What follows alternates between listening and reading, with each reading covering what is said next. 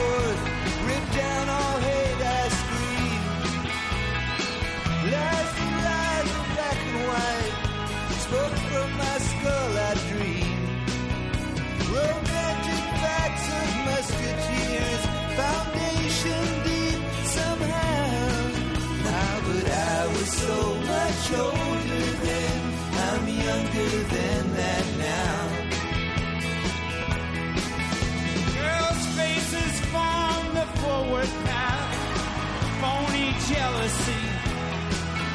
You're memorizing politics of ancient history.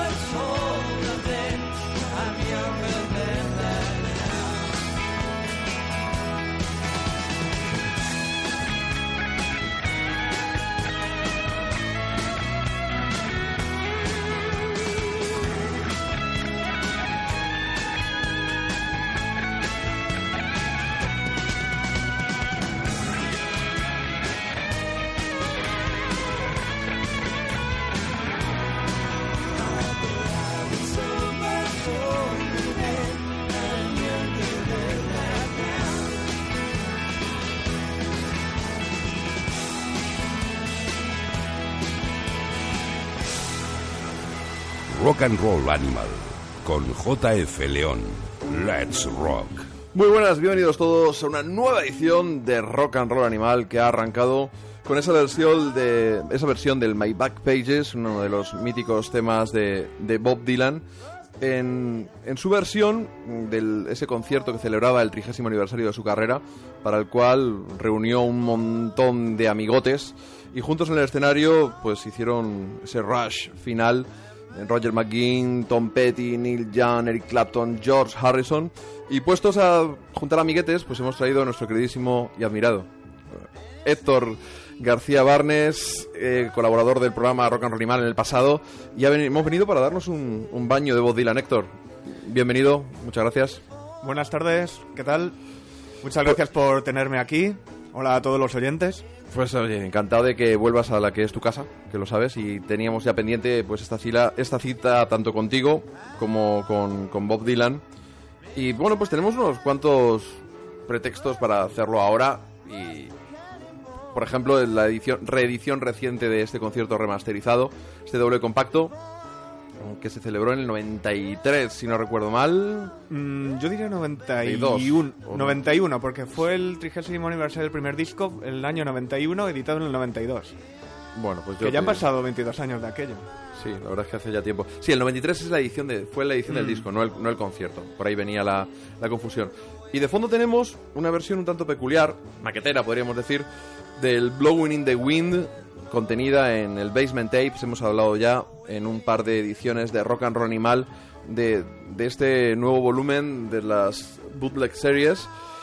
Yo tengo la modesta edición de doble compacto. Tú, como eres un fan confeso e incontenible de, de Bob Dylan, tienes... Yo tengo la sextuple y es poco. Es poco, ¿no? Porque poco. ¿cuántas canciones se quedan fuera? Mm, no se sabe muy bien. Eh, hoy veía un listado que, habe- que había hecho Sid Griffin de los Long Riders y en las que había como 10 o 15 más que parecen haberse perdido para siempre. Lo que pasa es que no todas ellas están, bueno, pues con la misma calidad de sonido. Eh, es una, una historia fascinante las de las basement tapes, esas cintas del sótano. Y hoy vamos, con el pretexto de la edición de, es- de este disco, vamos a hablar de, de Bob Dylan, no solo de las basement tapes, vamos a hacer un repasillo de algunos momentos. Y lo que yo creo que vamos a escuchar, pues quizá el tema más emblemático de estas sesiones de, grabación.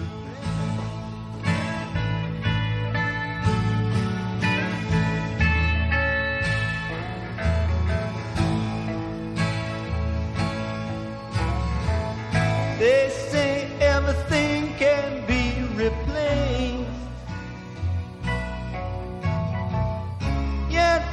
Every distance is not near. So I remember every face. Oh, every man who put me here. I see my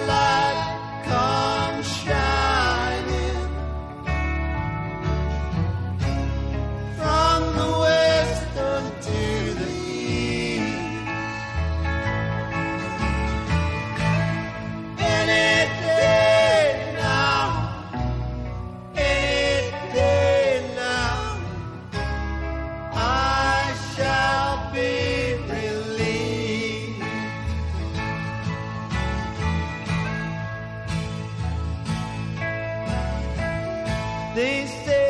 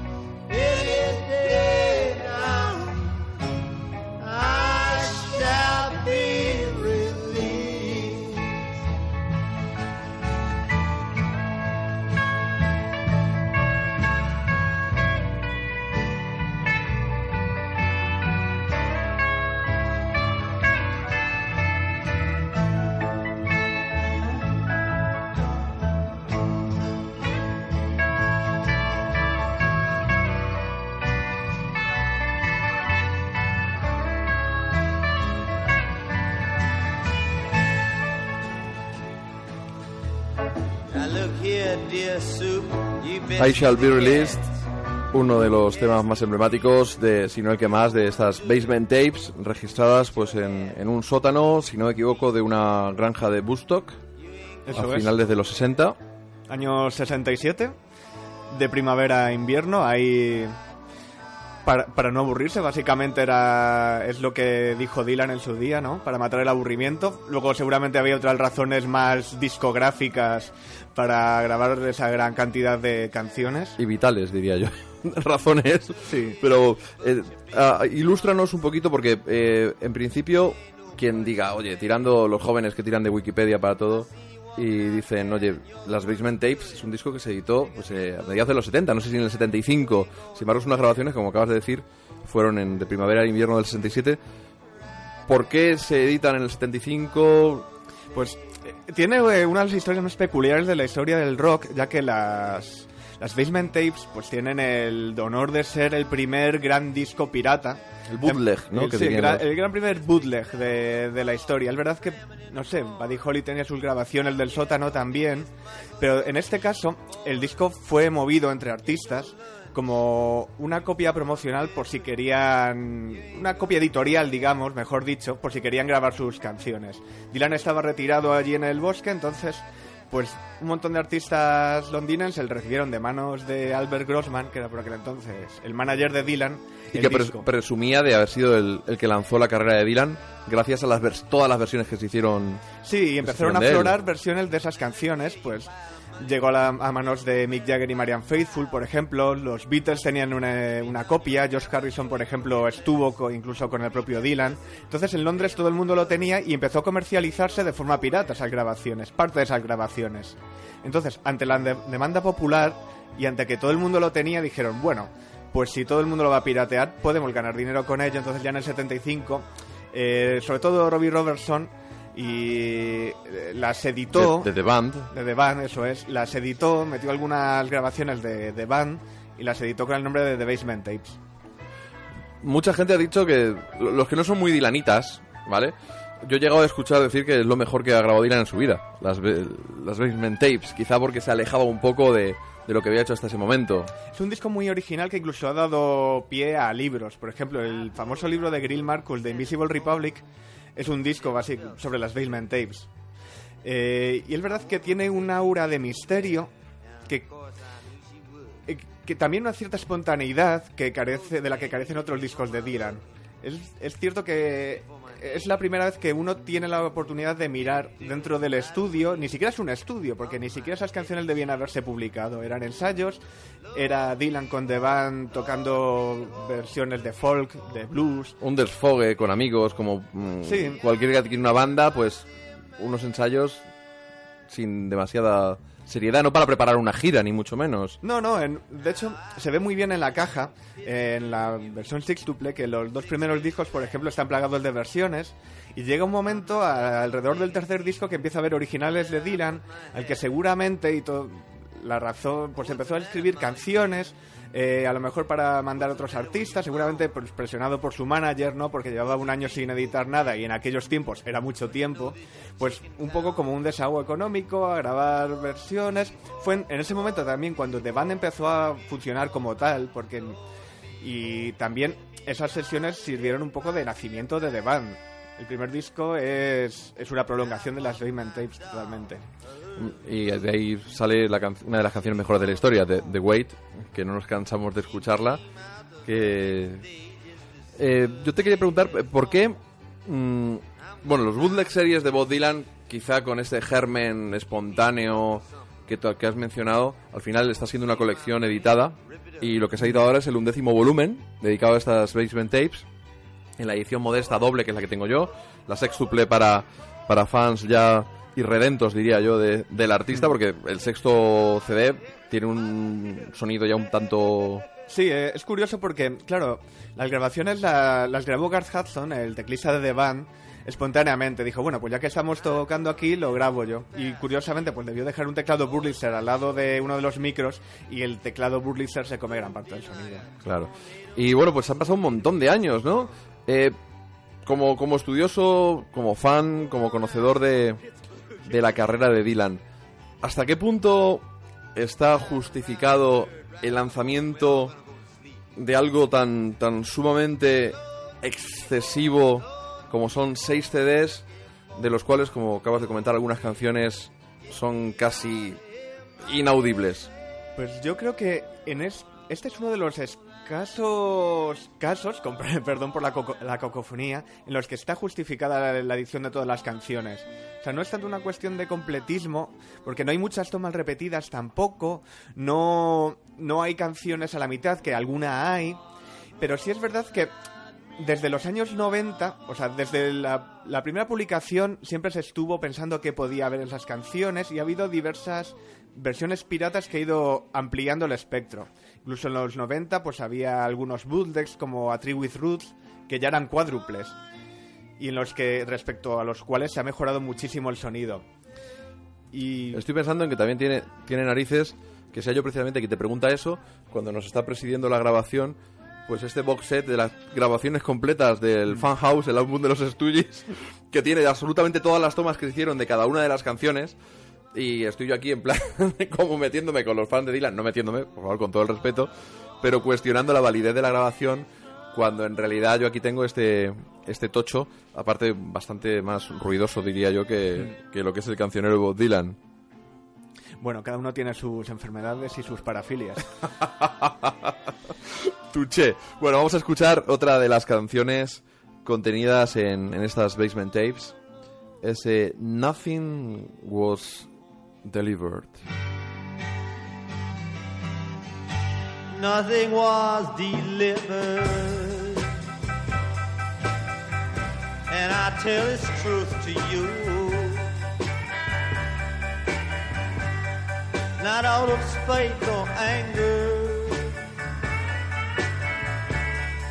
but simply because it's true. Now I hope you don't object to this. but you must give back what you owe. The fewer words you have to waste about this, the sooner you can go.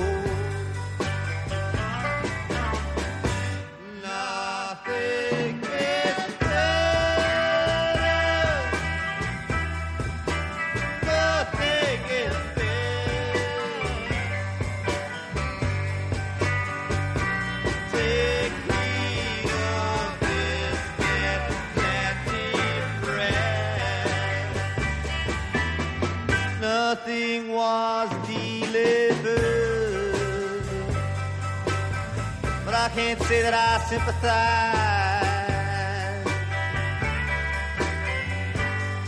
for what your fate is going to be.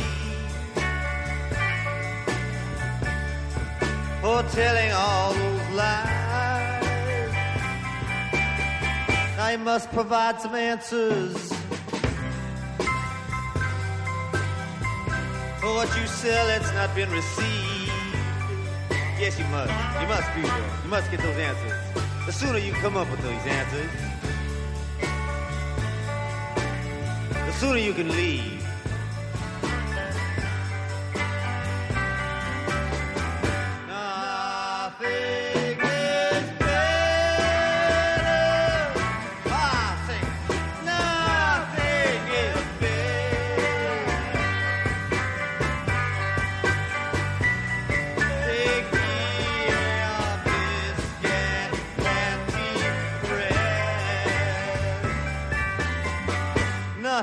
Was delivered. It's up to you to save. Yes, it's up to you to save everybody's peace of mind. So you best begin right now to behave. Let me say again that nothing was delivered. Somebody must explain. And as long as it takes to do this, yes, as long as it takes to do this, that's how long as you will remain.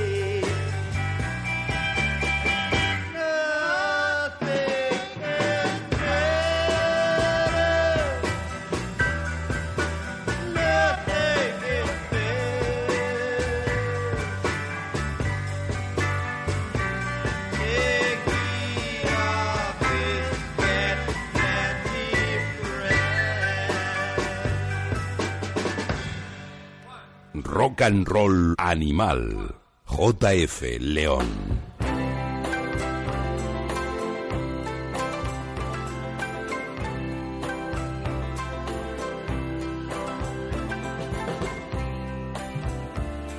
Nothing Was Delivered, una de las canciones contenidas en estas Basement Tapes, este undécimo volumen de las Bootleg Series. Lo que pasa es que esta versión que hemos escuchado es la segunda toma, lo tienen los privilegiados que tienen el sextuple compacto. La que viene es la versión restaurada de la, de la que se editó originalmente y esa lo que tiene es algunas diferencias, ¿no? En cuanto a, a la Sí. canción. Tiene un sonido más country and western, casi anticipa lo que luego sería el Nashville Skyline. Parece a ratos una canción de una balada de Elvis de aquella época. Eh, le da una vuelta ba- bastante importante a la que se conocía ya.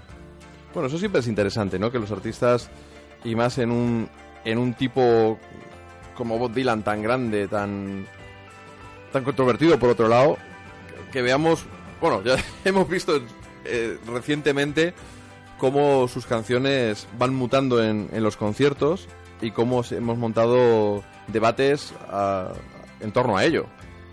Sí, y siguen cambiando. Es verdad que este último par de años ha tenido el setlist más estático casi de toda su carrera. Pero me refería a cambiar las canciones, no el setlist. Sí, Pues me, me- me re- re- recuerdo el- el- la película de Scorsese, el No Direction Home, cuando en su cocina campestre está la pobre Joan Baez. Dice, trabajar con Dylan es, dice, es un pain in the ass, es un, como un grano en el Mm. culo, ¿no? Dice, y yo cambio las canciones constantemente y si la hace un día en, en plan 4x4, el día siguiente la hace en plan vals. Yo creo que lo hace solo por joder. Sí, seguramente incluso por- porque se aburre, por poner un poco a prueba a los músicos, también porque en ese sentido es poco disciplinado, poco disciplinado y tiene bastante talento para cambiar las canciones. Además se puede ver como, como de, un- de una toma a otra en una serie de grabaciones puede cambiar completamente una canción. La que Rolling Stone al principio era un vals, que la estamos saliendo de fondo, y era un vals, era un 3x4 hasta que fue esto. Eh, estamos escuchando de todas formas la versión instrumental que ya sonó este programa eh, pues varias veces a raíz de la caja de Mike Bloomfield donde viene incluida en el primer compacto, en el llamado Roots, en el que busca las raíces de este guitarrista, en el que Bob Dylan dijo es que nunca había visto tocar la guitarra a nadie como él y se lo acabó llevando para esa reconversión eléctrica. Y hablamos del Basement Tapes y la verdad es que teniéndote a ti como, como Dylanita y como estudioso de- del artista, para mí toda una autoridad, ya lo sabes, eh, que eres tú, mm, habría que explicarle a la gente de dónde salen estas basement tapes, ¿no? Ese, ese momento en el que Dylan tiene un, un accidente de moto, que hay quien dice que no fue tal o que no fue para tanto, como para tener que retirarse de la luz pública durante tantos meses para recuperarse, porque en realidad tampoco es que estuviera en un, hospital mm, postrado en una cama, sino que No, estuvo con eh. sus amiguetes grabando en un sótano. Sí, en su día. Es verdad que vio pasar unos cuantos meses jodidos, se puede decir jodido en la radio.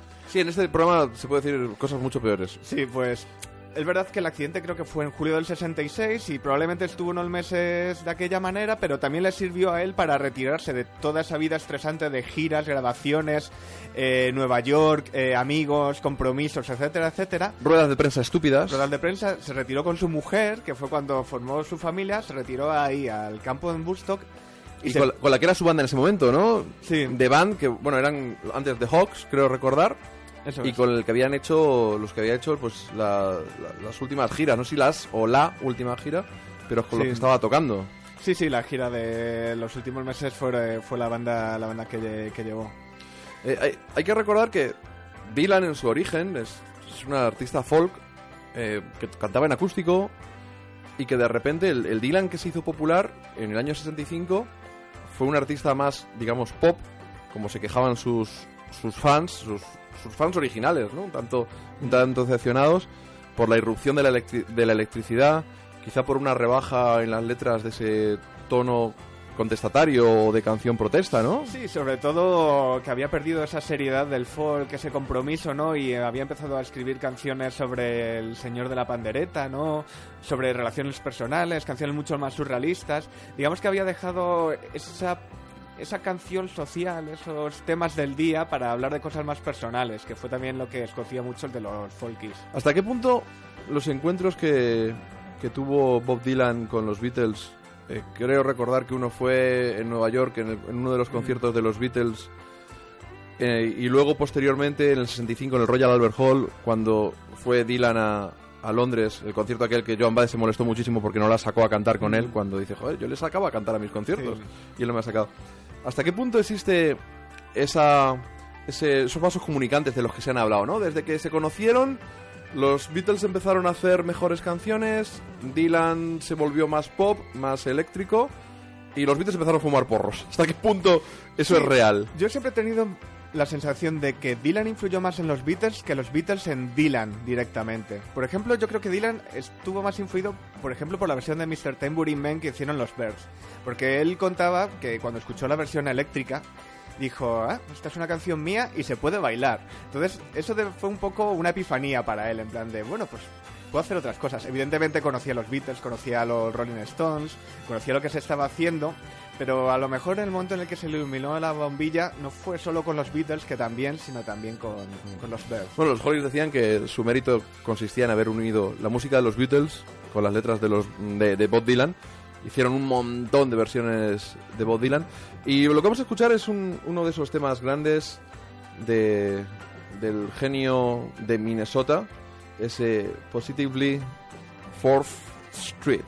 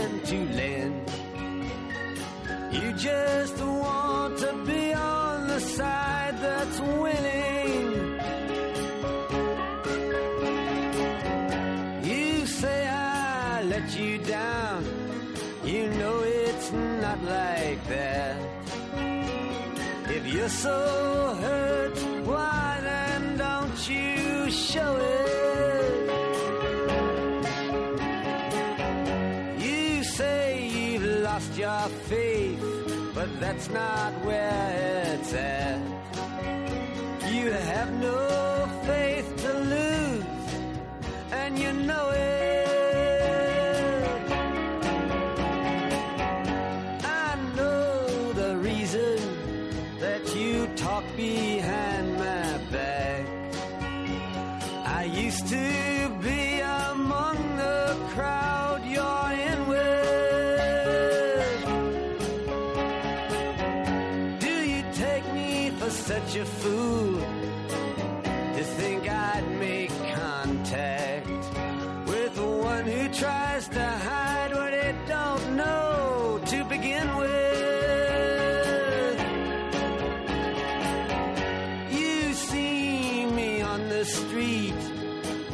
you always act surprised.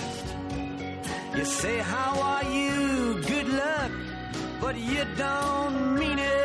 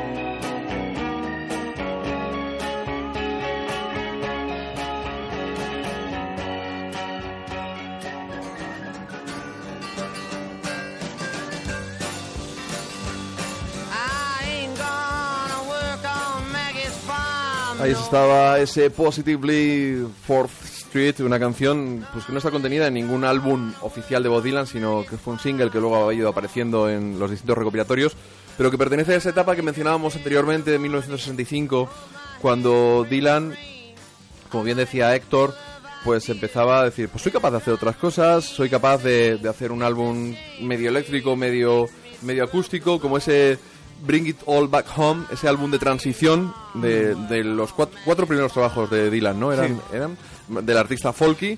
Y en este, pues si veis la película No Direction Home, cuenta el productor pues el ambiente relajado que había de, de ponerse a tocar, de cómo, cómo surgió un poco, cómo fue evolucionando Dylan en, en ese en ese propio en ese propio disco.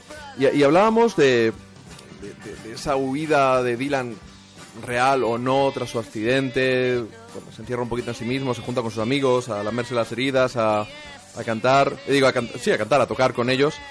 Y hay que pensar eh, la, presión que debió sufrir un tipo de veintipocos años todavía, un auténtico genio, una mente privilegiada, una esponja de influencias, cuando se monta el revuelo que se monta alrededor por una decisión meramente artística, sean cuales sean las motivaciones, más comerciales o, o de realización personal de él mismo, cómo se convierte en ese foco de, de atención y de verdad las, la reacción de, de- de los fans, las ruedas de prensa, como la sensación, tenía que ser muy duro ser Bob Dylan, ser escrutado constantemente cualquier cosa. Oye, y en la portada de ese disco, esa foto con una camiseta de Triumph de las motos, ¿qué querías transmitir?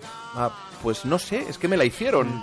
Creo que la película de Martin Scorsese, No Direction Home, lo cuenta muy bien y lo cuenta muy bien cinematográficamente también, porque son los últimos compases de la película y es casi como un montaje encadenado muy scorsesiano de una rueda de prensa a un encuentro con fans que le reprochan algo, a un concierto, a Dylan con cara de cansancio también superado seguramente pues con anfetaminas, otro tipo de drogas, que se va viendo un declive físico claro de una persona que además tenía 25 años, cómo va adelgazando, cómo cada vez está más ojeroso, hasta el punto en el que ocurre ese accidente de moto y digamos resurge otro Dylan muy distinto, ¿no? Es como un, un crescendo también de discos con ese Blond on Blonde que además es doble, es también muy excesivo, ¿no?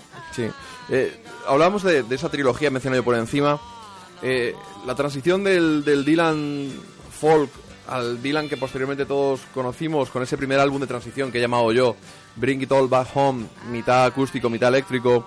Luego la que dicen que es la obra maestra de Bob Dylan, ese Hi- Highway 61 Revisited, donde estaba pues eh, abriendo esa canción para muchos en, en estas encuestas que se hacen, la mejor canción de la historia, ¿no? Pues al- alguna vez ha, ha salido, bueno, más de una vez creo, ese Like a Rolling Stone, esa auténtica epopeya genial. Y luego Blonde on Blonde, en un lapso de cuánto, de año y medio, graba tres obras Sí, maestras.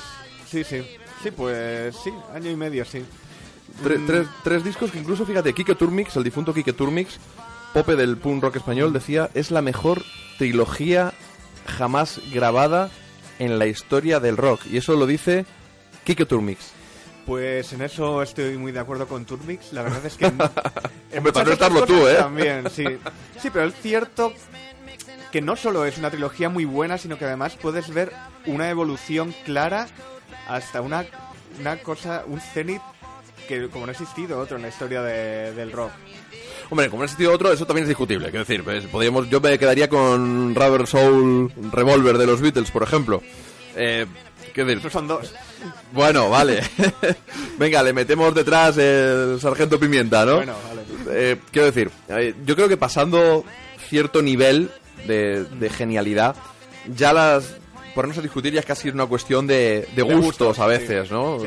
Hay quien coge el Vegas Banque del Sticky Fingers o el Let It Bleed de los Stones también como, como trilogía, ¿no? También se postula. O dices, no, me quito el primero y a cambio pongo el Exile on Main Street. O los tres discos de Hendrix, ¿no? No, pero bueno, ya brom- bromas aparte. Sí, la verdad es que es una, una obra monumental. Pero claro, poneros en el pellejo de un chaval de veintitantos años que llega de su Minnesota natal, esponja de influencias. Luego hablaremos de sus orígenes, ¿no? Aterriza en Nueva York, se mete en ese ambiente del Greenwich Village, donde todo el mundo tocaba, donde estaba en plena efervescencia, eh, contracultural, contra la guerra de Vietnam, con los beatniks, con un pie en San Francisco y otro en, Nueva York, con poetas, con Ginsberg, y un chaval recién llegado sin que en- llega allí acaba en un festival como el de Newport, un festival de folk, de folk maravilloso en el que tocaban desde Johnny Cash a Muddy Waters, Howlin' Wolf. Y Joan Baez, a la primera edición de, de Newport que va Dylan, le lleva casi de la mano Joan Baez, que era una persona con, con, con más carrera, por decirlo, con más nombre que, que Dylan, que habían vendido muchos más discos. Y cómo va creciendo allí, se convierte en Dios en Newport, prácticamente. Sí, además se ve muy bien cómo empieza. Eso, le empieza llevando Joan Baez de la mano y si Joan Baez le llevaba al principio, al final ya no necesitaba Joan Baez para nada. Tenía su propia cohorte, como se ve muy bien en Don't Look Back, en la película de Penn Baker, ¿no? Que tenía montado, pues eso, es, es como la corte que rodeaba al rey Dylan. Y se, y se aprecia muy bien, ¿no? Lo que pasa es que una corte también, pues que le iba chupando la vida. Energía auténtica, ¿no? ¿Y cómo llega ese Newport del 65? Y ya en los ensayos, el Maggie's Farm atronaba, acostumbrados a una música mucho más acústica, mucho más tranquila. Y ahí se pone nervioso todo el mundo, claro. Un festival en el que hemos dicho Johnny Cash, artistas de blues, pero también maestros de la canción protesta como Pete Seeger. Sí, el- está la famosa historia de Pete Seeger y el hacha, que él intenta eh, maquillar un poco en No Direction Home, diciendo que en realidad el problema no era que tocasen eléctrico, sino que le estaba haciendo daño a su padre que estaba allí y demás. que tenía un audífono y que le distorsionaba y Eso es. Y es verdad que es muy curioso que ya había sacado el Bringing It All Back Home, que ya es un disco eléctrico, pero sin embargo fue en Newport cuando se sitúa ese momento de giro. Es cierto que hay teorías que dicen que en realidad no es que el público estuviese silbando a Dylan, sino que era el sonido que no era demasiado bueno y que no se podía oír nada. También es verdad que es el año 65, no se sabe muy bien cómo podían ser los sistemas de amplificación, pero es verdad que es uno de esos momentos históricos. Como... A mí, a mí me. mm, Más allá de lo que tú dices, ¿no? Del momento histórico, intento ponerme la piel de la persona eh, yo no es que tenga especial simpatía por Bob Dylan a nivel humano, he de decirlo. eh, Tengo, pues, admiración por el genio. Tampoco es de mis artistas favoritos, he de decir. Sí que lo pondría en el top 5 de los mayores artistas de la historia, incuestionable, pero no en el top 10 de mis artistas favoritos.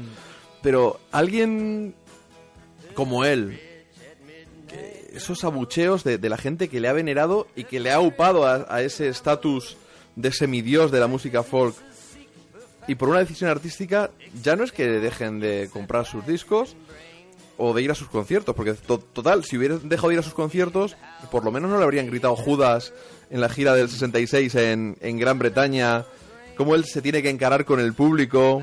y- Yo creo que en realidad le dio bastante más igual que lo que nos da a nosotros, ¿no? Que seguramente lo percibió incluso como un signo de que estaba yendo a- hacia otra parte. Que toda esa gente que le había venerado en The Free Willing ya la había dejado atrás, ¿no? Probablemente lo vio como un signo de avance, que ya no necesitaba a toda esa escena de Nueva York, toda esa gente de los cafés, todo lo, toda la escena folk, y que él podía ser tan grande como los Beatles. Yo no sé, ¿eh? Yo con eh, el No Direction Home, que lo he vuelto a ver pues antes de, grabar contigo este programa, pues por recordar un poquito, es una película que había visto yo hace ocho años así la última vez.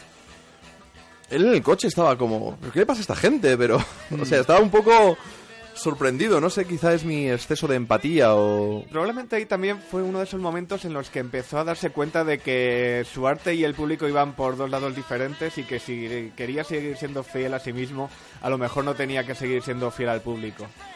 Vamos, de todas formas, si te parece, vamos a, a bucear en ese primer Bob Dylan, en sus orígenes. Hemos, hemos empezado con las Basement Tapes, con esa percha informativa de, de actualidad, y hemos profundizado en, en qué llevó a Bob Dylan a grabar esas Basement Tapes. Pero el- vamos a escuchar una canción extraída del primer trabajo de Bob Dylan, un disco que se vendió poquísimo, un, prácticamente un capricho de, de John Hammond, el director de el AIR en jefe de, de Columbia Records en Nueva York, un tío que había descubierto pues, ni más ni menos que a Billie Holiday y a otros cuantos grandes artistas y que cree ver algo en ese chaval de Minnesota que ha visto tocando en un garito de- del Greenwich Village donde les dejaban tocar tres canciones a cada uno. Y la gente de alrededor decía, bueno, pues, total, si es grabar él con la guitarra acústica y la armónica, sale barato grabar, es el capricho de John Hammond, que grabe, que grabe un disco y, y como casi a, a Bob Dylan ese primer disco le pilla con el pie cambiado, no se lo esperaba, una sorpresa, y acaba tirando prácticamente de versiones. Sí, excepto Song to Woody, que de hecho es una canción dedicada a Woody Guthrie, son todo versiones. Vamos a escuchar una de ellas. Vamos con una versión que yo creo, yo estoy seguro que mucha gente no sabe que existe.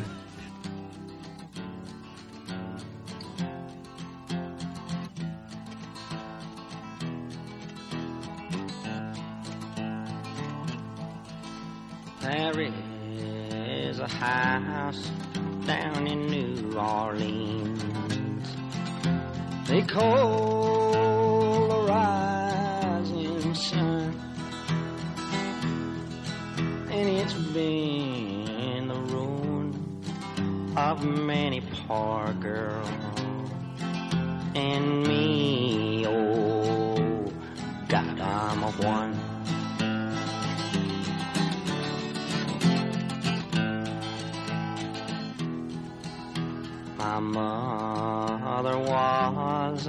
A tailor. She sold these new blue jeans.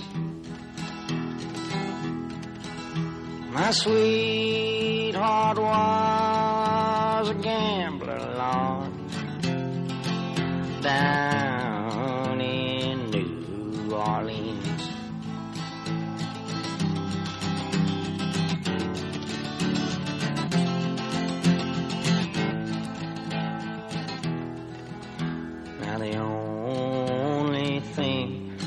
a gambler needs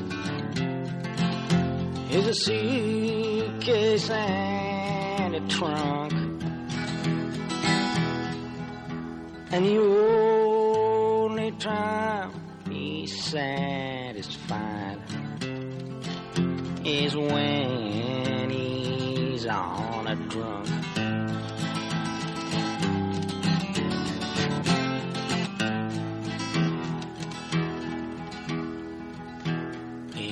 Fills his glasses up to the brim. And he'll pass the cards around.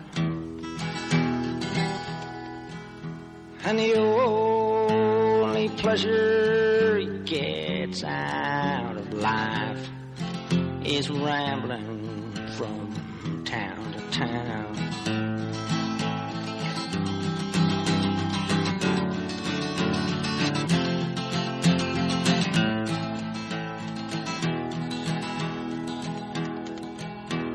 Tell my baby sister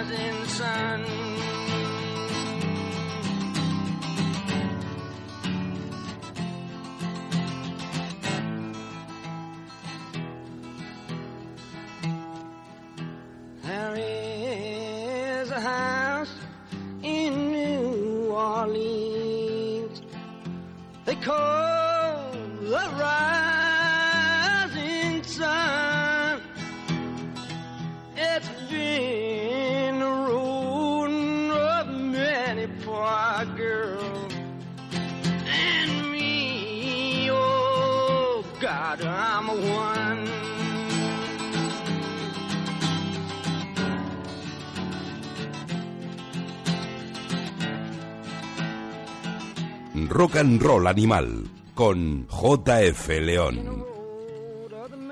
Pues una versión del House of Rising Sun eh, que, mucha gente no conoce, ¿no? Porque el, el imaginario popular, la que recuerda es la que tuvo mayor éxito, eh, la del 64, la de los Animals, que pues, se convirtió en un hit mundial. Curiosamente una canción que tampoco es que fuera significativa del sonido de, de la banda de Eric Bardon, pero que casi todo el mundo la conoce, la hemos escuchado incluso en la iglesia, ¿no? Como el Sí. Blowing in the Wind de, de Bob Dylan. Y a, a mí me hace me hace gracia la, la anécdota que aparece en el No Direction Home cuando Dave Van Ronk, que era el que tocaba la, la versión bueno, la, la versión que conoció Dylan probablemente o la, o la más reciente en ese momento y dice, "No, pues Bob Dylan me preguntó, dice, "Oye, ¿a ti te importaría que yo grabara tu House of Racing Sun en en el en mi disco?" Dice, "Hombre, yo es que pensaba grabarla." Y parece que Dylan le dijo, oh, oh, como diciendo, Sí. ya, ya la he grabado, ¿no? Ya la he grabado. Eh, estábamos hablando ahora fuera de micro y yo la verdad es que no recordaba, me... o sea, sabía que era una versión, pero me había quedado en Dave Van Ronk, no, no recordaba que era un tema tradicional. Sí, probablemente una balada escocesa, inglesa, que se remontase al siglo XIX. Hemos estado viendo que la grabó Roy Acuff, si no recuerdo mal. Sí, en el 38.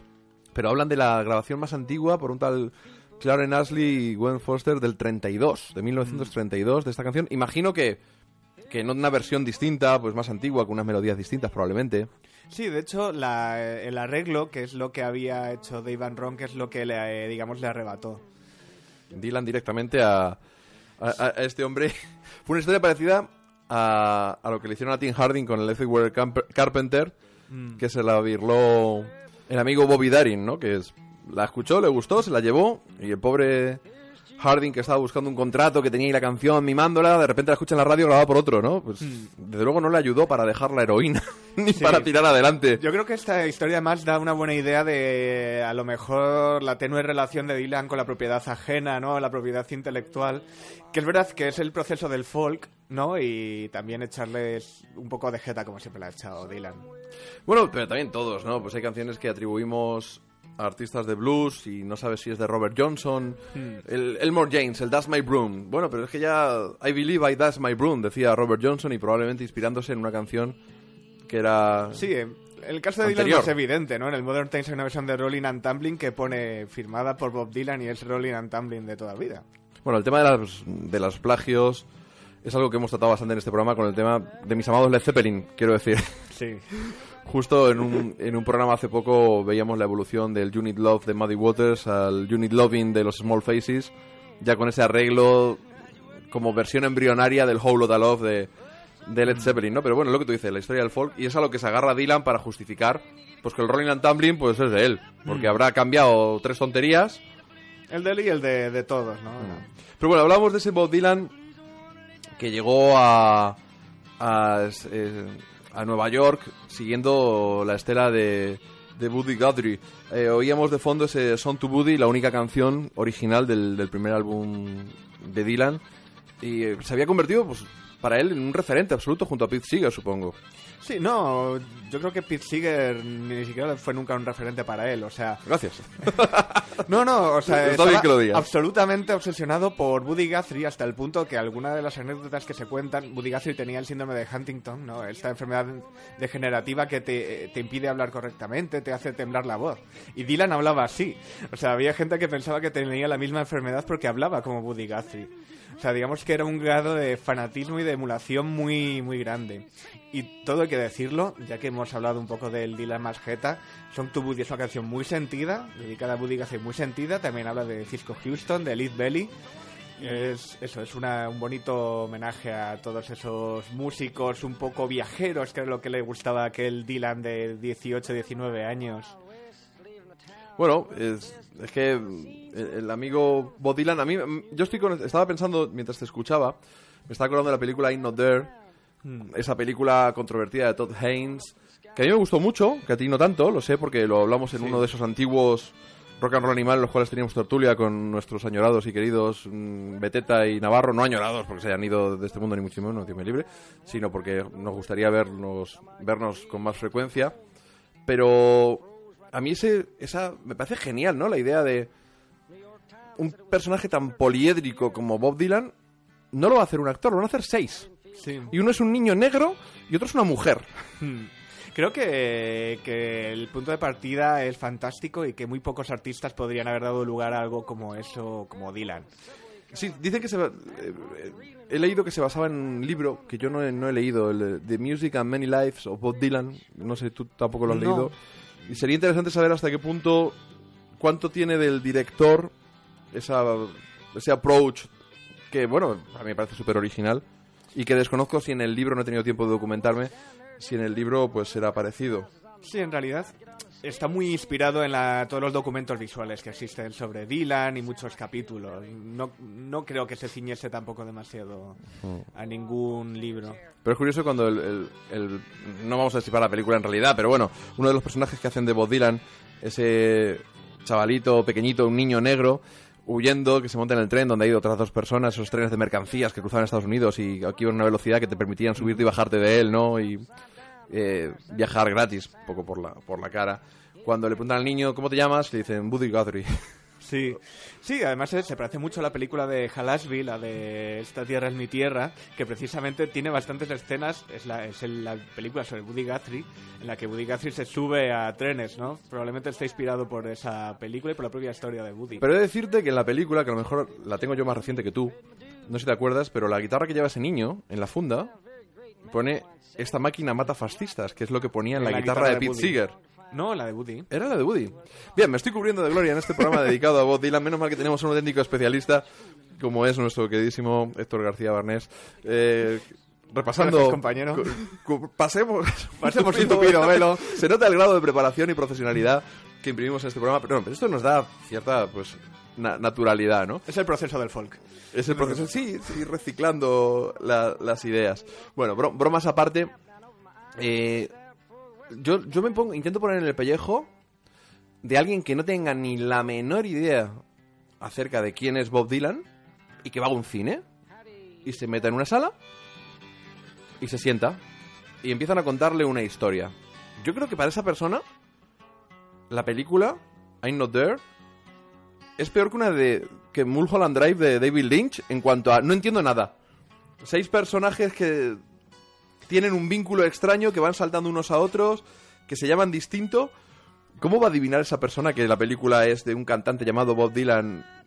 No lo sé, pero es cierto que a mí, sin gustarme demasiado la película, me parece que representa bastante bien eh, la personalidad poliédrica de Dylan. Bastante me... Eso ya lo he dicho yo, ¿eh? Incluso, incluso mejor que no Direction Home, fíjate. Es muy difícil entender lo que es Dylan a través de, lo que cuentan de él y sobre todo de lo que cuenta él. Es el peor testimonio al que puedes recurrir. Bueno, el, el niño, el, el niño negro del que, que encarna a ese Dylan joven que huye de Minnesota, huye entre comillas, es un mentiroso, es un cuentista, es un mentiroso compulsivo. Pues como se escucha en No Direction Home a Dylan hablando en determinados programas de radio, siendo entrevistado, no, yo he estado en no sé dónde y he estado en no sé qué. Y, eh, quizá Sí. lo exageran cambiando nombres o en- con el personaje de, de este niño que se hace llamar Woody Guthrie, pero sí que puede ser un ese, ese Dylan extraño al que le acusaron de robar una colección de discos, sí, bueno, ese Dylan que dejó la universidad, si, que acusaron llegó a ir. Sí, pero es, es curioso, ¿no? Sí, es, eh, es un personaje muy fantasmagórico. El- el- existe una biografía escrita en el año 63 que él mismo escribió sobre sí mismo, que había tocado en todo Estados Unidos, en lugar donde no habías No le dio tiempo. nunca. No le había dado No tiempo había dado tiempo. Y era una autobiografía ficticia. Conectando este, este Nueva York del Greenwich Village en el, en el que aterriza Bob Dylan y que estamos intentando, pues así de un modo desenfadado, pues, pues repasar, ¿no? Me voy a la última película de los Cohen, bueno, ya no sé si es la última o no, pero bueno, la de Louis Dewis, Mm. Inside Louis Dewis, se llama así, ¿no? Parece. Davis. Llewyn Davis, eso. Y parece casi, o sea, retrata el mismo ambiente, la misma época, de hecho al final sale Dylan al final de la Sí. canción, o, o un supuesto Dylan, pero esa escena de los cantantes folkies y casi para la, la vida de Louis Davis parece la que podría haber sido la de Bob Dylan si no hubiera tenido a lo mejor la suerte de que John Hammond se hubiera cruzado en su camino, durmiendo en casa de gente, con su caja de un lado a otro, que le echan... Sí, Louis Davis es más Dave Van Ronk, o sea, es la Sí, sí. inspiración. Pero sí es verdad que esa vida de errante, de dormir donde puedes, de mm, de hacer amigos, de hacer novias, hacer Enemigos. novias, hacer muchos enemigos, probablemente es esa vida un poco de loser que tuvo Dylan, pero es verdad que él tenía bastante más talento que cualquier otro de esa escena. Sí, pero Dave Van Ronk, bien, aunque esté el personaje eh, inspirado directamente por Dave Van Ronk, pero por eso te digo, Dave Van Ronk es un tipo que no tuvo tanta suerte como, como Bob Dylan, ni muchísimo menos, aunque tuviera cierto talento. Su- la vida de Dylan lo, lo contaba en, en No Direction Home. Dice, bueno, es que tampoco estaba yo en- viviendo en un lugar concreto, no sé en qué parte, Mm. de- como diciendo, es que no tenía casa, ¿no? No tenía un sitio fijo. No, no, y de hecho se aprovechaba bastante de los amigos, como hace el propio Lewin Davis. A eso me los que le roba discos y demás. Y sí era bastante pícaro. Y lo sigue siendo. Yo creo que incluso siendo teniendo bastante dinero debes tener todavía esa mentalidad del hobo, un poco del viajero. Sí, pero aparte ya lo que supone es no tener un hogar fijo que puede ir desde tus cosas a la ropa, no lavarla con frecuencia. Hay imágenes de Dylan en las que se le ve hecho un pordiosero, con los Mm. pantalones sucios, eh, con aspecto de no haberte dado una buena ducha en, en, en unos cuantos días, quién sabe si semanas. Sí, es posible, sí. Y bueno, llegamos al, al Dylan de, del, segundo, del segundo disco, cuando ya realmente pues eh, empieza a tener canciones propias y se empiezan a ver esos primeros, por decirlo de un modo, atisbo de, de- de grandeza como, como artista. ¿Qué destacarías tú del, del segundo trabajo de Bob Dylan? Bueno, yo creo que eh, es un disco que cierto, sí, cierto, cierto es que no es uno de mis discos preferidos, pero digamos que si de repente un chaval de 20, 19, 20 años irrumpe en una escena como la de Greenwich Village, donde se hacían muchas versiones, con un disco que tiene Blowing in the Wind, Masters of War, A Hard Rain's a Gonna Fall y Don't Think Twice It's Alright, le tienes que prestar atención. Sí, porque ya aquí hay canciones que han trascendido las décadas. O sea, ya no. Y, y hablamos de un tío de 21 años, me parece. Sí, sí, sí, 21, 22 años. Y además que no era muy común, como insisto, que esa, la gente de esa escena escribiese sus propias canciones. Y de repente se convirtieron todas en himnos de los movimientos sociales, de, de la escena por la lucha de los derechos sociales, la marcha sobre Washington, donde el propio Dylan estuvo. Sí, después del discurso I Have a Dream de Martin Luther King, el tío ahí sale, delante de esa multitud. Lo que pasa es que le ves ahí con Joan Baez ya un poquito tímida al lado. Y Joan Baez, después de que rompieran y después de que Dylan se convirtiera en otra cosa, se cuestiona, ¿no? Hasta qué punto Dylan... en- le- le- la gente le seguía preguntando a Joan Baez cuando ella iba a algún evento. Oye, ¿y Dylan va a venir? Dice, no seis gilipollas, es que Dylan... Nunca fue. Nunca fue, es que, es que no. o sea, t- entonces te llegas a plantear si Dylan realmente tenía esa conciencia social o simplemente fue un tío muy inteligente o un jeta o un, un listo, un aprovechado. Yo siempre he pensado que sí la tuvo, pero a un nivel muy individual. A él nunca le gustaron los grupos ni los movimientos. Siempre ha sido un individualista y en ese caso más. En cuanto, yo creo que en cuanto sentía que iba a ser absorbido por una masa, echaba marcha atrás. Es posible, ¿no? Claro, lo que pasa es que ves estas canciones que las hemos oído en tantas ocasiones, otra vez en misa esta canción, ¿no? Cuando éramos niños, probablemente, el que haya ido a misa de niño, yo fui religiosamente, nunca mejor dicho, todo- todos los domingos, pero y, llega el momento en el que, claro, es otro de los de los debates típicos, ¿no? El Dylan genio, creador de canciones, y el Dylan intérprete. No es un no tiene una gran voz, no es un instrumentista superdotado. Y muchas de sus versiones, ¿no? Hablábamos de de Grossman, su manager, y en la película No Direction Home aparece el editor que se echa al hombro toda la el mérito del éxito de Dylan. Dice, no, es que el éxito de muchos artistas es los que manejamos su repertorio. Entonces empiezan a salir ahí portadas de discos de gente que hizo sus canciones. Blowing in the Wind lo tocó. Hasta Claro. Mavis Staples, un montón de gente. De hecho, la versión de Peter Paul and Mary fue la- anterior la- a la del propio Dylan. Sí. la, la más exitosa y que auparon a Dylan y desde luego le dieron unos réditos económicos sin duda cuantiosos, pingües.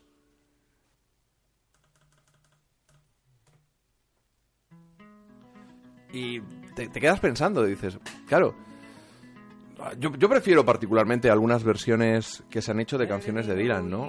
Yo escucho el All Alone de Watchtower de Dylan, que está muy bien, pero escucho el de Hendrix y uno que tiene todavía el corazón melenudo dice, coño, Ahí seguramente estaría de acuerdo contigo el propio Dylan, que de hecho las versiones de Ololón de Watchtower que ha tocado en las últimas décadas son muy fieles a la de Hendrix más que a la suya. es un caso de, de feedback, ¿no? Sí. Entre los, los artistas que se suceden. Y yo cojo las, ca- las versiones de los Birds, que tienen un huevo de versiones de, de Dylan. A, mi, a mis manos llegó en los 90 un vinilo transparente azul, que eran todo versiones de Dylan. Luego hay un disco de Birds Play Dylan, me parece que se llaman, que ha sido reeditado en 2002 con canciones añadidas. Y a mí me cuesta quedarme con el Mr. Tambourine Man, por enorme que sea de Dylan, con la belleza casi barroca de, de la canción de, de los Birds. Es, cierto, eh, lo decía el personaje de Penélope Cruz en la película que escribió Dylan en Anónimos, que decía, lo que me gusta de, sus canciones, hablando del personaje que, al que interpretaba Dylan, es que no son cuadradas. Decía algo así como, y pueden tener formas muy distintas. Y es verdad que lo bueno que tiene el repertorio de Dylan es que es muy maleable, como se ha demostrado a lo largo de las décadas, y puede pasar de ser una canción acústica, un medio tiempo acústico, a ser una canción rock and rollera, sin cambiar la esencia.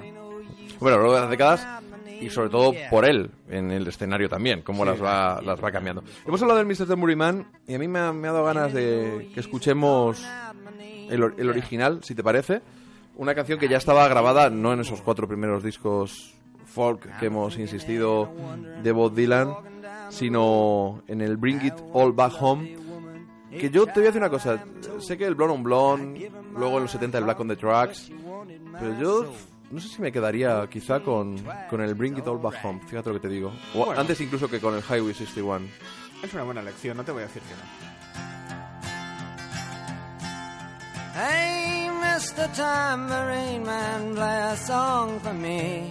I'm not sleepy, and there is no place I'm going to. Hey, Mr. Tambourine Man, play a song for me. In the jingle jangle morning, I come following you. Though I know that evening's empire has returned into sand, vanished from my hand, left me blindly here to stand, but still not sleeping. My weariness amazes me, I am branded on my feet. I have no one to meet, and the ancient empty streets too dead for dreaming. Hey, Mr. Tambourine Man, play a song for me. I'm not sleepy, and there is no place I'm going to. Hey, Mr. Tambourine Man, play a song for me. In the jingle jangle morning, I come following you. Take me on a trip upon your magic swirling ship. My senses have been stripped. My hands can't feel to grip. My toes too numb to step. Wait only for my boot heels to be wandering. I'm ready to go anywhere. I'm ready for to fade into my own parade. Cast your dance and spill my way. I promise to go under it. Hey, Mr. Tambourine Man, play a song for me. I'm not sleepy, and there is no place I'm going to. La verdad es que te pones a, a repasar ese disco del Bring It All Back Home, año 65, ese, ese álbum mitad acústico, mitad eléctrico, que para ti contiene la, la crema de, de, de lo acústico de, de lo que hizo Dylan, ¿verdad? Para mí, la cara B es Mr. Tambourine Man, Gates of Eden, It's Alright Man, Only Bleeding It's All Over Now Baby Blue. Es una obra maestra tras otra. Seguramente dentro de la sucesión de grandes discos no hay otra sucesión de grandes canciones como esta. Mira que empezamos a sacar discos aquí de los Beatles, a ponerlos sobre la, mer- sobre la mesa. Eh, en términos dilanianos, sí. Término dilaniano. Vamos a escuchar esta. But whatever you wish to keep, you better grab it fast. He understands your orphan with his gun. Crying like a fire in the sun. Look out, the saints are coming through.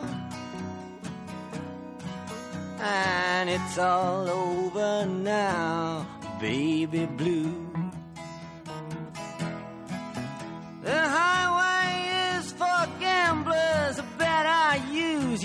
Sense. Take what you have gathered from coincidence. The empty handed painter from your streets is drawing crazy patterns on your sheets. The sky too is folding And it's all over now, baby blue.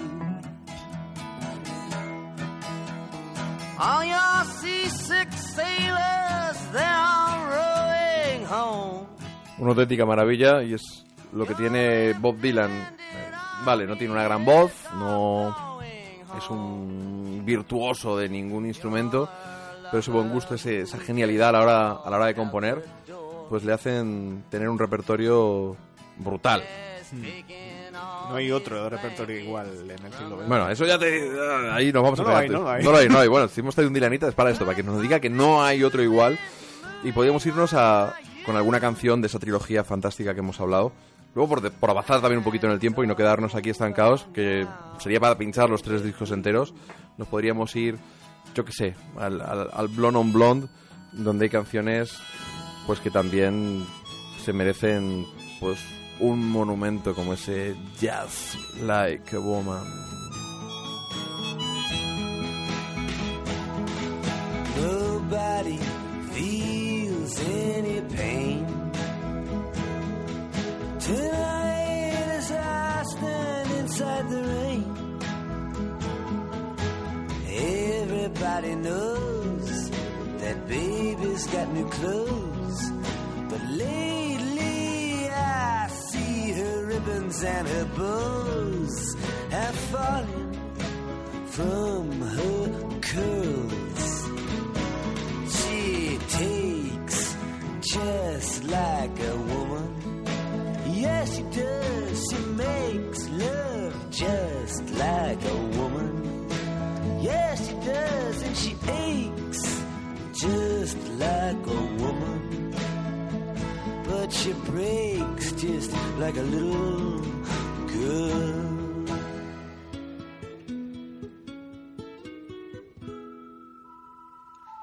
Queen Mary, she's my friend. Yes, I believe I'll go see her again. Nobody has to guess that baby can't be blessed till she finally sees that she's like all the rest with her fog, her amphetamine, and her pearls. She takes Absolutamente genial Just Like a Woman, una de esas canciones contenidas en Blonde on Blonde, una de las obras maestras del rock del siglo XX, de toda la historia, de toda la historia del rock. Y este Dylan capaz de crear estas canciones era el Dylan que a la vez era cuestionado por sus fans originales, que si bien eh, lo que tiene pertenecer a una, a una tribu, vamos a decirlo, una tribu urbana que diríamos, eh, habríamos dicho en los 90, los folkies de, de los 60, pues podrían ser como los mods también de los 60 o de su revival de los 80 o los, o los rockers o los heavies o... Sí, eran un poco más calmados a lo mejor. Sí, sí, eso sí. Bueno, Joder, que faltaría que, que los folkies en vez de decirle Judas se subieran y le pegaran dos leches, ¿no? Pero, pero al final ser sectario y, y, pues te lleva te lleva muchas veces a a no a no aceptar primero la libertad artística que tiene que tener un músico para hacer lo que le dé la gana. Luego tú ya le puedes seguir o no. Pero llegar hasta hasta el borde del insulto Y también es verdad que Dylan casi inventó la libertad artística en el rock. Es cierto que es el primer artista que evolucionó de una forma tan tan significativa. Es cierto que hasta entonces fue un poco el catalizador de todas las evoluciones posteriores de Dylan, Stones, etcétera, etcétera. Entonces uno era como era y no se salía mucho de el terreno que había conquistado. O sea, estás sugiriendo que los Beatles psicodélicos... Bueno, la verdad es que si, si estudias los Beatles preencuentro con Dylan o preelectrificación de Dylan, pues sí que tenían un patrón bastante parecido, ¿no? Si estudiamos los del For Sale, los de Help, A Hard Day's Night... No, mira, estoy por, estoy por comprarte la idea, ¿eh? Estoy por comprártela y Sí, ya por luego se ponen Rubber Soul, Revolver, un paso más allá con el con el Sargento Pimienta. Sí, sobre todo canciones como You Got to Hide Your Love Away, eh, Norwegian Wood y demás. Son canciones muy dilanianas. Sí, bueno, y, y también en las letras quizá, ¿no? Sí, sobre todo hizo que mucha gente que venía del pop y del rock tomase conciencia de que las letras podían tratar de otras cosas. Te compro idea, te compro idea. Bueno, pues ese Dylan que se pasó encerrado un tiempo en, en, en Woodstock con sus amigos de, de band, ah, conectándolo con los Beatles, ¿no? Josh Harrison, comentabas antes que, que fue a visitarle. Y el pobrecito llega a la grabación del álbum blanco, todo hippie. ¡Ay, qué bien! Vengo de ver a Dylan y ese espíritu de trabajo en, en grupo. Y Lennon y McCartney le recuerdan que, mira, tú eres el tercero en discordia. Y por muy buena que sea la canción While My Guitar Gently Whips, si nos traes a tu amigo Eric Clapton, ese Clapton que decían Clapton es Dios en las pintadas del, del metro de Londres, entonces quizá te dejemos grabarla, ¿no? Que, que por, por ver distintos espíritus de trabajo, aunque bueno, el, el Dylan que hemos comentado de las Basement Tapes, sí que tenía Eh, ese de hecho, es- voy a espíritu aquí colectivo. un- una morcillita que quiero recordar que es en las sesiones del Let It Be. Ahí grabada una conversación de George Harrison con McCartney de- diciéndole si había escuchado las Basement Tapes, que las tenía que escuchar porque era buenísimo y que ellos deberían trabajar así. Yo creía, creo recordar que era para el álbum blanco. Es posible, es posible. No, no, no lo sé, no lo sé, te, hablo, te, hablo, te hablo de memoria, ¿eh? porque Pero son- sí, eh, hubo ahí un intento. De hecho, Let It Be es un disco con bastante influencia de las Basement Tapes. Pues a lo mejor les hablo de ellas en el álbum blanco y, en el- e hicieron algo de efecto, quién sabe, Sí, sí. En, en el, en el Let It Be, que aunque se editara post- como último póstumo de los Beatles, fue una grabación anterior a, al, al Abbey Road. Bueno, vamos a seguir avanzando. Y decíamos que ese Dylan post Bustock renace y volvemos a las bootleg series. Nos vamos al, al volumen número 10, que es Another Self Por- Portrait, una especie de juego de palabras con el disco de Dylan con Self Portrait. Que ¿Cómo lo valoras tú con respecto a lo que había anterior en la carrera de Dylan? Bueno, eh, él bas- bastante sabido que la famosa crítica que hizo Grail Marcus del disco Rolling Stone, la primera frase era ¿qué es esta mierda? Y luego, si bien es cierto que la crítica no es tan negativa, es cierto que es un disco muy extraño y probablemente cuando se suele decir aquello que es Dylan atacando su propia imagen pública, pues no esté tan desencaminado.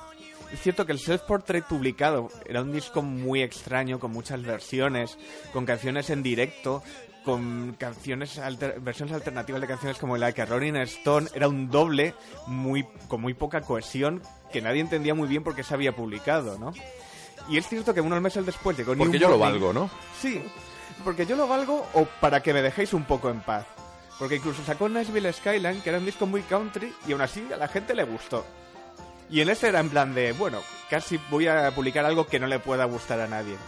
Sí, ese es ese espíritu de contradicción de, de querer contrariar a sus fans, que si bien yo creo que el giro este pop que dio con la electrificación, no creo que fuera a propósito para fastidiar a la gente, pero sí lo que hablábamos de lo de las versiones, que a mí me cabrea mucho en directo, cómo cambia sus propias canciones. Pero el Nashville Skyline, por volver, donde se cuajó esa admiración, admiración mutua que tenían Johnny Cash, ya sabes que para mí es una figura puntal, y Bob Dylan, e incluso Johnny Cash tiene un Grammy por el disco Nashville Skyline, por el libreto, por lo que es- por el texto que escribió en el libreto de, Sí, las notas de, de la contraportada, sí. Sí, sí, sí, sí, o sea, es, es una historia curiosa. Bueno, si te parece, eh, has seleccionado una canción no de Self Portrait per se, sino del, De la Another, eso es. del Another, de, de ese bootleg.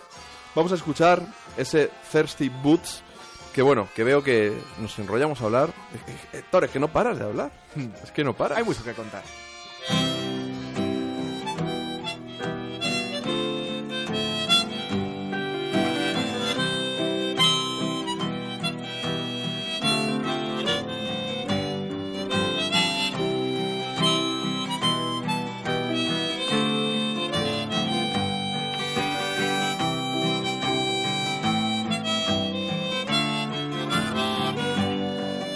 You've long been on the open road. You've sleeping in the rain. From the dirt of woods and mud of cells, your clothes are smeared and stained. But the dirty woods and muddy cells will soon be judged insane. So only stop and rest yourself till you are off again.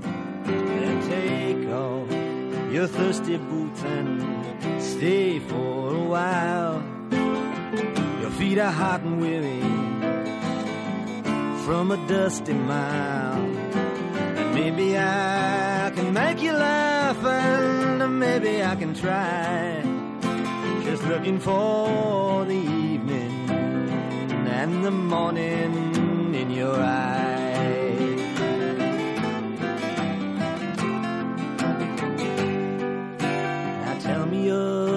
The ones you saw as far as you could see. Across the plain from field to town, marching to be free. And of the rusted prison gates that tumbled by degree. Like laughing children, one by one, who look like you and me. Then take off your thirsty boots and stay for a while.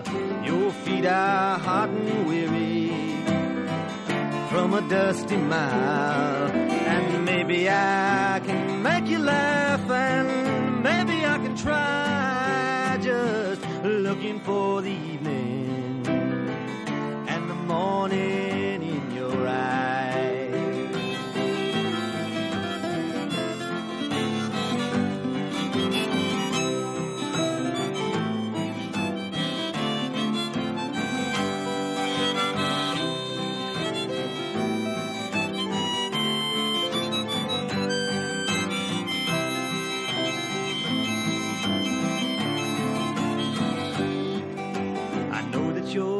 stranger down the crooked rainbow trail. From dancing cliff edge, shattered cells of slandered shackled jails.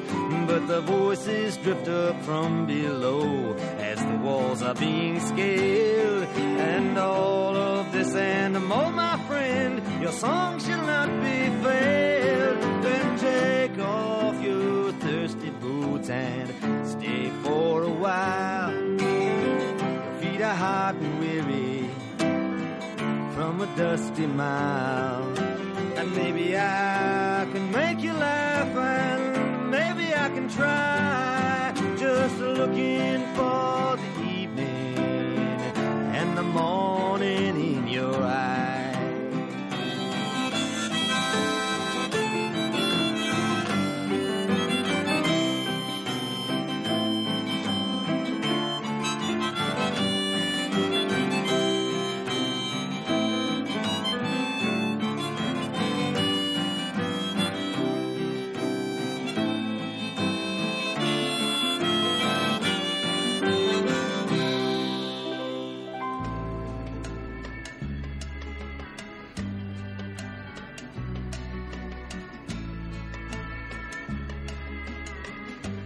Ahí estaba esas botas sedientas contenidas en el bootleg, un- el décimo bootleg, el volumen 10 de Bob Dylan, Another Self-Portrait.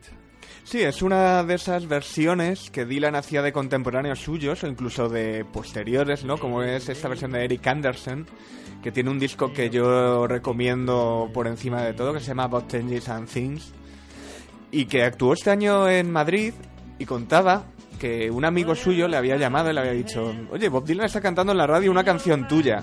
Y era esta canción que no se había publicado hasta el pasado año. ¿Pero Eric Anderson lo sabía o no lo sabía? Mm, creo que no lo sabía. O sea, entender que no volvemos, lo sabía. volvemos al caso Bobby Darin, Tim Harding, volvemos al caso... Pero acreditada está. Acreditado, bueno, ya- ya Acreditada es, está. algo, ¿eh? No, en, en estos casos no, no, no parece poco. Y bueno, es una de esas versiones del Self Portrait. También había versiones de Simon Garfunkel, por ejemplo. Y también está esta versión bastante bonita de, de Eric Anderson, uno de esos héroes desconocidos del folk post-Dylan, de hecho. So, es- Estamos de fondo. Me, iba a poner otra canción, pero es que no me he podido resistir a pinchar algo de Nashville Skyline.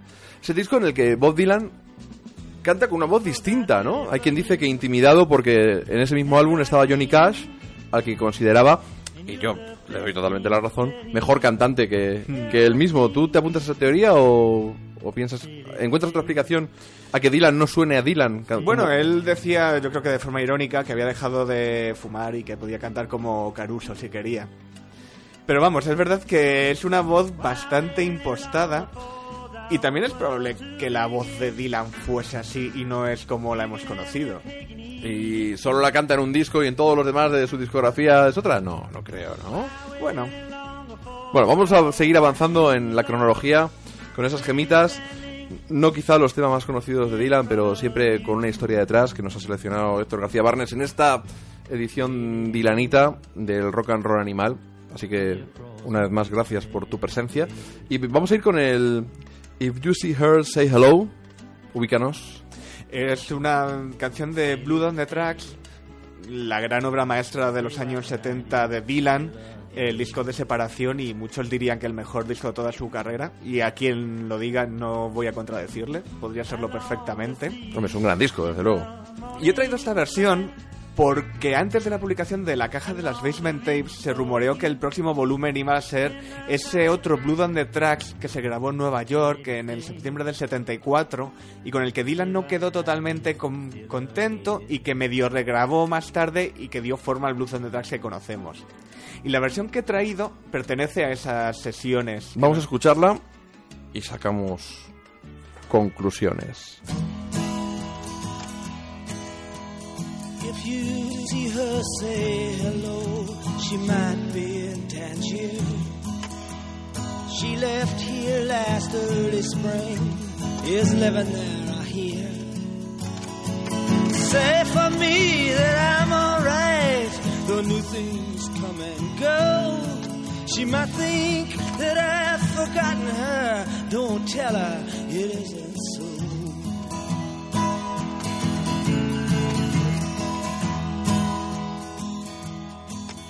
We had a falling out like lovers often will. But to think of how she left that night, it still brings me a chill.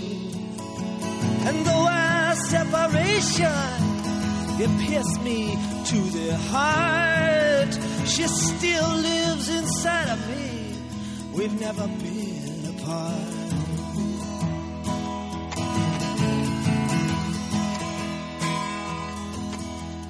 If you're making love to her, kiss her for the kid who always has respected her for doing what she did.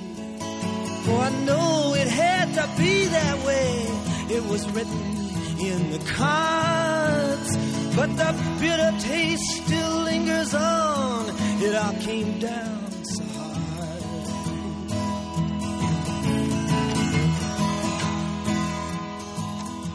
I see a lot of people as I make the rounds.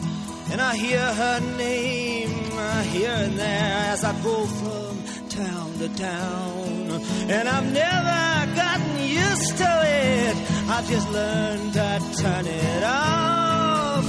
Either I'm too sensitive or else I'm getting soft.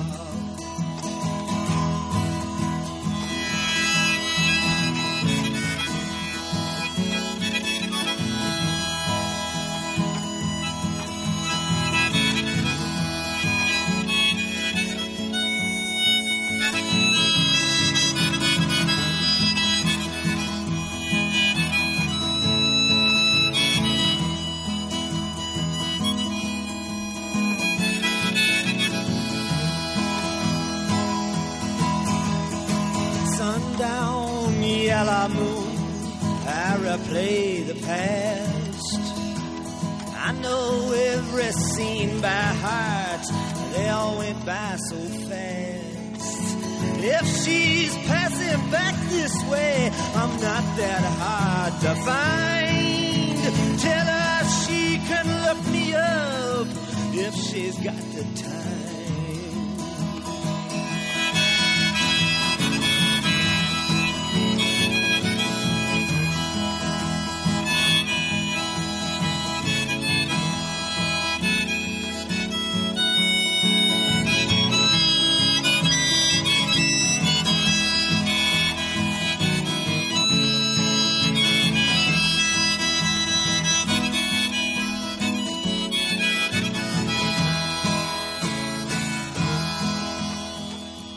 Rock and roll animal.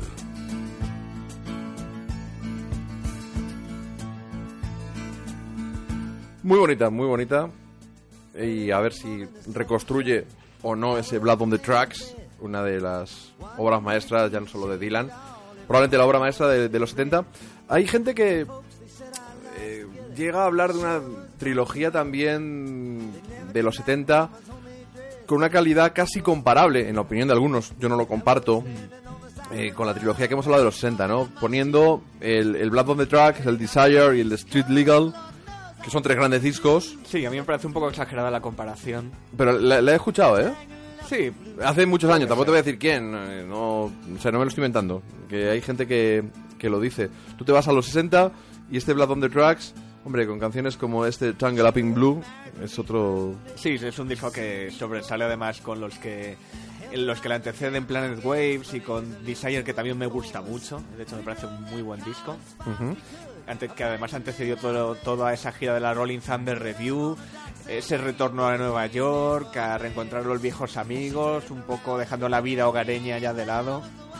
Eh, en una de sus múltiples divorcios, imagino, ¿no? Quizá, o- En el primero de los dos que se conocen y los que no, de, no Eh, es a decir, es que hay parejas que aunque no te llegues a casar, al final al romper puede ser como, como un divorcio.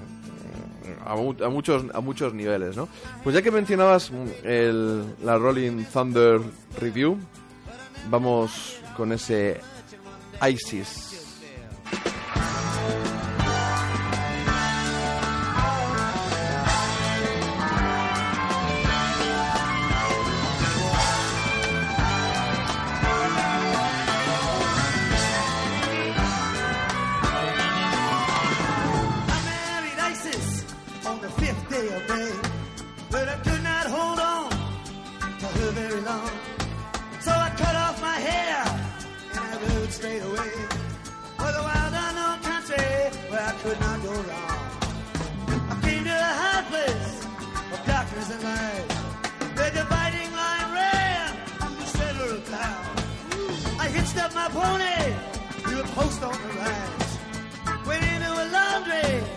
Washed my clothes down. A man in the corner approached me for a match. I knew right away he was not ordinary. He said, Are you looking for something easy to catch?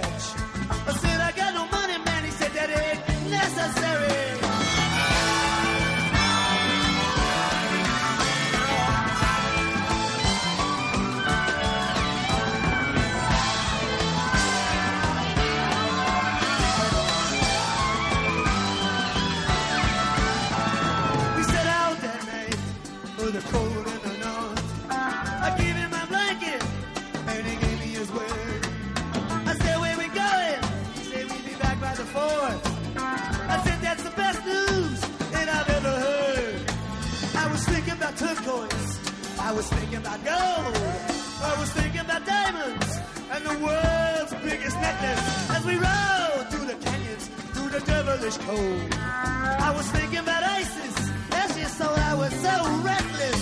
She told me though that one day we would meet up again and things would be different the next time we read. I can only just hang on and be her friend. I still can't remember of the best things she said.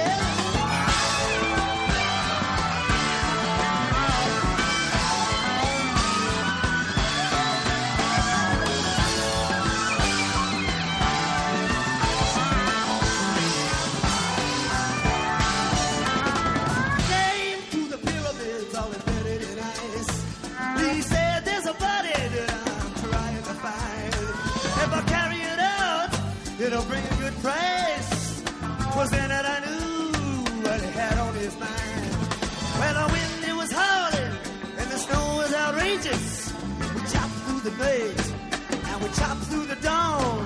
When he died, I was hoping that it wasn't contagious, but I made up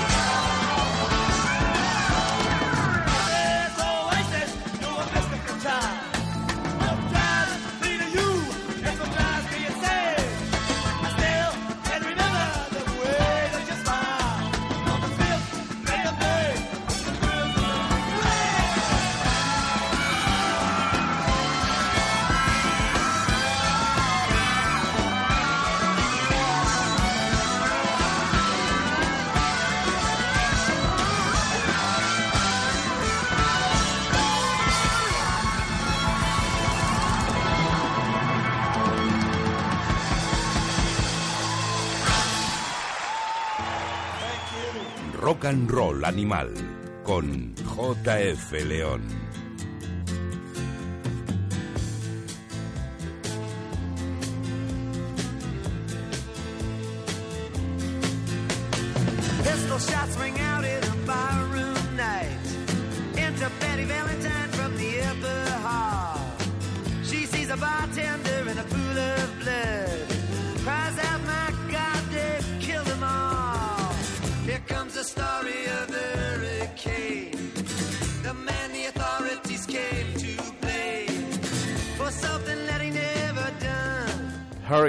Probablemente mi canción favorita de, de Bob Dylan. Un tema absolutamente épico de ese álbum que tú mencionabas, Desire. Que, bueno, a mí esa canción me emociona. Desde la historia de ese Hurricane Carter, el, el boxeador con la. Trágico, trágico lo que le aconteció y, y el desarrollo de la canción a mí me, me, me, me- me levanta para arriba. Sé que no tampoco es de tus favoritas, pero, pero bueno, Sí, no, pero eh, es verdad que esa época la resume bastante bien porque es un retorno casi a lo que hacía en el 62-63. Es una canción protesta. Si alguna vez hizo una canción protesta, es esta. sí, reivindicando los derechos de una persona que en un momento dado consideraron que no era casi una persona, ¿no? Sí, que además hicieron un concierto para recaudar fondos para el juicio, eh, pidiendo su liberación y demás. O sea que ahí se mojó bastante las manos. Ya era hora, ya era hora por lo, que comentábamos antes de John Baez. Y bueno, vamos a ver que me he engorilado con, con el Hurricane y no quiero perder de vista esa Rolling Thunder Review. Hay, hay que recordar que cuando Dylan tiene su accidente, creo que era el 29 de julio del 67, tardó... 66. El accidente. 66. 66, perdón. Eh, tardó eh, ocho años en salir de gira. Sí, hasta el 74, la gira con The Band. Y luego ya posteriormente llega, un poquito después, el, el Sir Rolling Thunder Review, que es una gira un tanto especial, ¿no? Por ese carácter teatral. eh. Sí, tampoco giraron por grandes recintos, eh, no había mucha publicidad, eran carteles muy grandes. Era un intento totalmente diferente de hacer una gira. Y se reunió con viejos amigos, estaba Roger McKean, estaba Joan Baez, estaba, bueno, estaba casi todo el mundo, ¿no? Aparecía en un momento u otro. Parece casi, hablando de las distancias, el rock and roll circus de, de los Stones, ¿no? Por esa reunión. Lo que pasa es que convertido en una gira, incluso con, ese, con esa bohemia, ¿no? Casi... Sí, de ahí salió también la película Renaldo y Clara, la, la película que dirigió Dylan y que tanto le costó terminar y que tanto minó su orgullo cuando fue vapu- vapuleada por la crítica. Pero sí, fue un, un retorno a cero, ¿no? A, a la casilla de partida, intentar hacer tota- algo totalmente nuevo y que también dio comienzo, fue un fulgor y que dio comienzo a una época bastante extraña en la carrera de Dylan. Bueno, ese fresh start que dicen los, Sí, eso es. los americanos, ¿no? Resetearte, volver al punto de partida, a la casilla de salida, como has dicho tú, y que te permite, pues, empezar con, con energías renovadas. Lo que pasa que, que no mucho después llegó esa etapa eh, un tanto controvertida en, en la vida de Dylan. Eh, Robert Zimmerman, un apellido judío, que llega un momento en el que, bueno, se convierte al catolicismo, ¿no? Sí. Sí, al, se convierte al cristianismo, dice que Jesús le ha tocado en un hombro literalmente, ¿no? Maticemos, ¿cristianismo o catolicismo? No, no, cristianismo. Vale, Sí, o sea, no, es- era una especie de, de secta la que seguía de, no sé cuántos del Valle, se llamaba. Ajá. Entonces tampoco sé muy bien, pero básicamente lo, era el Born Again Christian este. Ajá. Eh, y, y como todos los cristianos renacidos, lo cogió como con muchas ganas, ¿no? A veces con excesivas ganas. Sí, los conversos son... Es como lo del tema de los... Los, los más antitabacos son los exfumadores, ¿no? Sí. o sea, Y se demuestra bastante bien en la trilogía de discos que grabó y en sus directos, en los que prescindió de todo el repertorio anterior, al menos en un primer momento. Solo cantaba los temas nuevos de los publicados en Slow Train Coming y en Safe. Y luego ya fue introduciendo alguna cosa más, pero, pero la verdad es que los primeros momentos hasta tuvo palabras muy duras con, con los homosexuales, con, también llega a decir, si queréis ver rock and roll, iros al infierno a ver aquí, si queréis rock and roll, iros al infierno a ver a Bruce Springsteen. Sí, no, no sé si era buena compañía por, por esa época. Luego es verdad que tomó bastante distancia con todo. Vamos a escuchar, si te parece, uno de los temas que has seleccionado tú. Es eh, Solid Rock, que nos va a, transpor- transportar a, pues a esa otra etapa musical de, del maestro Bob Dylan.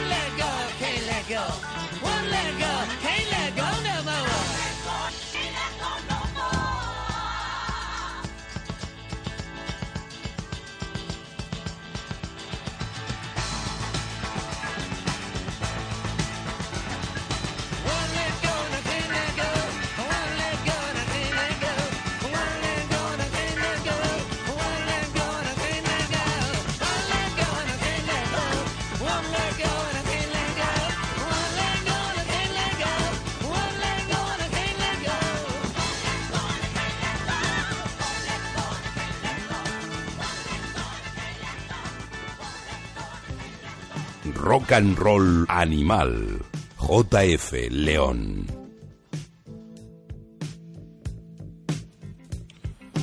Pues la verdad es que suena muy bien ese solid rock con una guitarra que estábamos incluso dudando si, si era Mike Bloomfield de nuevo porque volvió a trabajar con él. Sí, volvió a juntarse con él en algún concierto justo antes de que muriese Bloomfield, que creo que fue por, por esa época.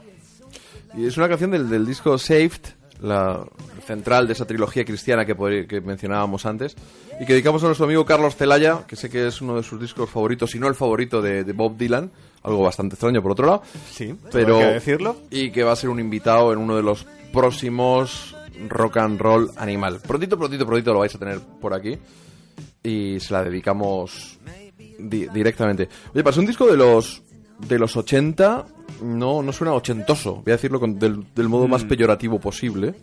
Bueno, discos ochentosos de Dylan hay unos cuantos. Sí, sí, pero digo este en particular. No, este pasó no, este no. 80. Y ni siquiera el Shard of Love, que es el siguiente, suena.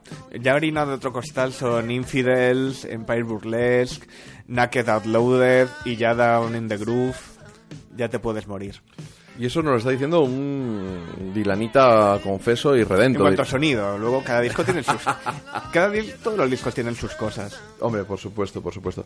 Eh, vamos a avanzar un poquito más y nos vamos a la primera entrega. Bueno, a ese triple bootleg volumen 1 hasta el tercero, ¿no? Con otra de, de las canciones que ha seleccionado para este especial Bob Dylan que estamos teniendo aquí en Rock and Roll Animal. Y nos vamos con Foot of Pride. Sí, la he seleccionado porque curiosamente los 80 fueron años de... Los, seguramente los peores años de la carrera de Dylan. Y de la industria discográfica en su conjunto. Sí. Me permitiría añadir yo. Sí, Solo eh, contadas excepciones. Él mismo lo ha reconocido muchas veces que no sabía muy bien cómo grabar un disco en esas nuevas condiciones, con productores, remezclas, etcétera, etcétera, y se nota. Pero es verdad que dentro de eso escribió canciones que no llegó a publicar en esa época, como Blind Willie McTell o Food of Pride, que Lourdes hizo- hizo una versión maravillosa en el concierto de homenaje y que es otra gran canción. Pues venga, vamos con ese Foot of Pride. Bob Dylan en los 80. Like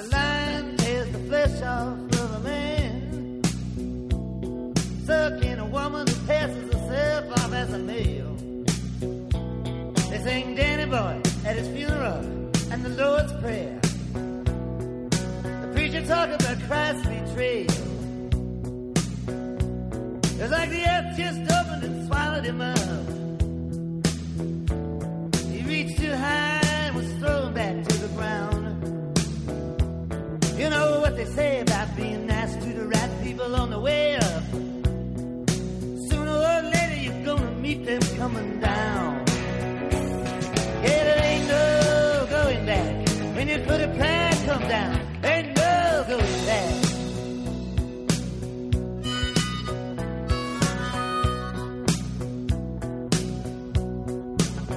You got a brother named James, don't forget faces and names. Sunken cheeks and his blood is mixed.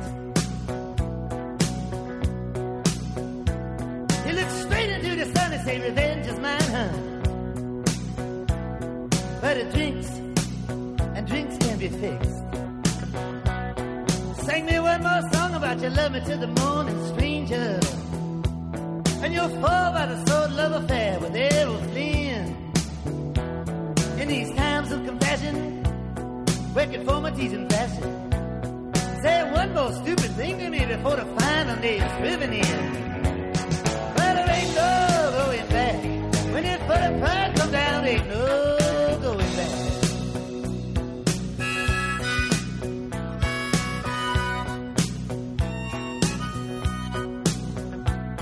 There's a retired businessman named Red, cast down from heaven and he's out of his head. He feeds off of everyone that he can touch. He said only deals in cash would sell tickets to a plane crash. Not somebody that you play around with much. Miss Delilah is his, a Philistine is what she is. You wonder if the works with your fate? Coconut bread, spice buns in bed? If you don't mind sleeping with your head face down in the bed. Well, there ain't no going back when that put a pride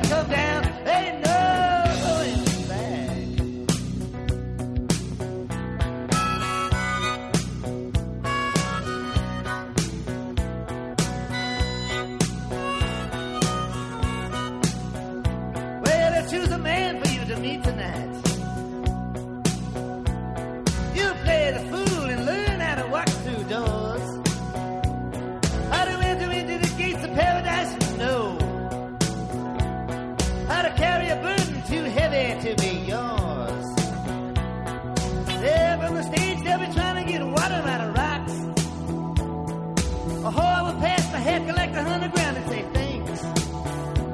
They like to take all this money from sin, build big universities to study in, sing amazing grace all the way to the Swiss banks. But there ain't no going back when they put a plan come down. Ain't no going back.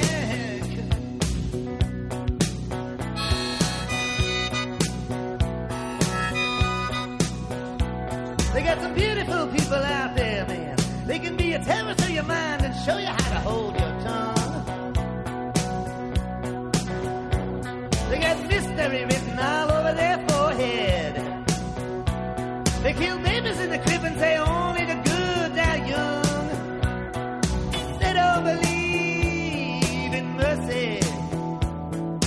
Judgment on them is something that you'll never see. They can exalt you up or bring you down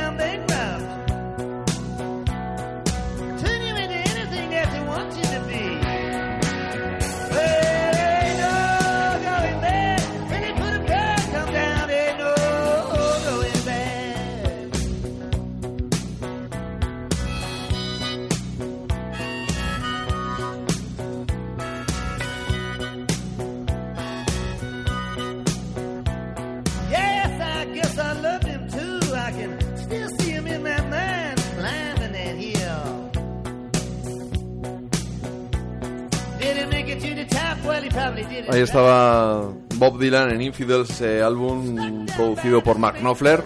Una, una buena amistad trabaron. Eh, y bueno, Hay que tener cuidado con quién te juntas. pero Mark Knopfler es, quiero decir, es un artista un tanto maltratado para mi gusto, injustamente por algunos. No sé si incluirte en, ese, en esa categoría. No, yo le maltrato justamente. Le maltrato con justicia. A ver, eh, justifique la respuesta. No, hombre, bueno. Reconozcamos que... mm, Escribe un par de buenas canciones, hombre. Ah, los primeros trabajos de, de Dire Straits yo creo que están bastante bien, las bandas sonoras. Pasa que tiene su sonido, pero luego el tío, tú le escuchas con los Nothing Hillbillies. eh, Sí, el ver- es verdad que se ha caricaturizado como si fuese Es que Phil fácil. Collins. Eh, eh, y no es Phil Collins. es que esa es la diferencia, ¿vale? Que con la cinta en el pelo y los discos, vamos a mí, el Brothers in Arms, le quitas un par de canciones, el Money for Nothing y el Walk of Life, y es el mejor sonífero que conozco. O sea, por mucho que haya vendido, me da igual y que se enfade quien se quiera enfadar. Y luego lo del Colin Elvis es el disco ese que de retorno. Pocas cosas más infumables. Ya, además, aparte que se lo editaron ya en plena época grunge, creo recordar. Y era como compararlo con, con ese sonido fresco. Fresco y a la vez añejo. Cuidado, el grunge, ese, ese saco que recicló todo. Y no sé, pero me parece injusto, ¿eh? Porque además es un tío, un gran guitarrista. Tarjeta amarilla, Héctor García Barnés. Próxima a la calle. la próxima a la calle y tú dirás, bueno, a ver si es verdad que me puedo ir ya a mi casa, que llevamos Que casi, no, que es un placer. es que un llevamos placer. casi dos horas de programa. Si sigue alguien ahí, Sí, sí, es un alguien- placer. Sí, y, y de fondo ahora Blind Willie McTell. Mm, La gran canción de los años 80 de Dylan, seguramente. Pero bueno, este, contenida en, pues lo que decías, en un bootleg Mm. repescado en el año 91 creo que, que se editó, ¿sí? Sí, en el 91. Y es un, un bluesman no, no de los más conocidos, pero jolín, lo, hay lo ha reivindicado un montón de gente, entre las versiones de Jack White y alguna más por ahí. Sí, la verdad es que sí. Es un tipo que está reivindicando a la gente y con, con justicia, todo hay que decirlo. Vamos a seguir hacia adelante en esta en este repaso que estamos haciendo un tanto poco poco con- convencional diría yo de la carrera de Bob Dylan empezando Sí, un por un lado por saltando luego carreteras atrás secundarias. por carreteras secundarias. no pero está bien también han sonado los, los grandes clásicos Sí. O sea, han sonado bueno nos hemos dejado alguno fuera evidentemente porque no cabe todo y el que diga lo contrario es que ha dicho demasiadas películas porno y tampoco es algo que, que case con, pues, con un especial Bob Dylan. Nos vamos con ese Man in the Long Black Coat. ¿Qué le pasa a ese largo abrigo negro? Esta, de esta canción dijo Dylan que para él era el- su I Walk the Line. Así que Pues- poco más tengo que añadir. Aquí es mentar al hombre de negro y nos ponemos firmes.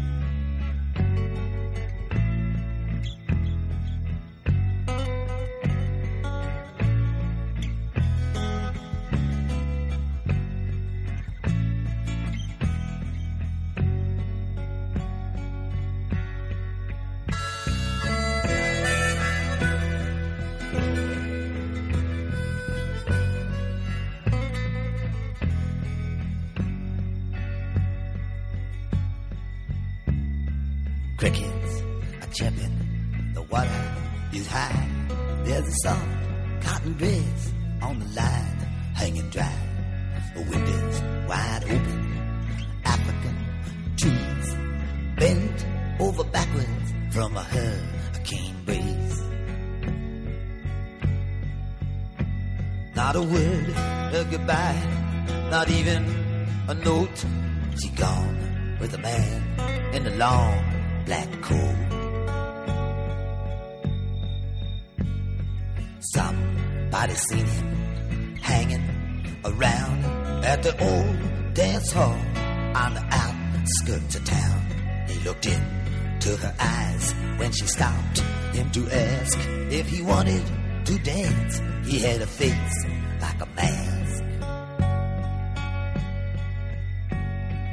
Somebody said from the Bible he'd quote, there was dust on the man in the long black coat.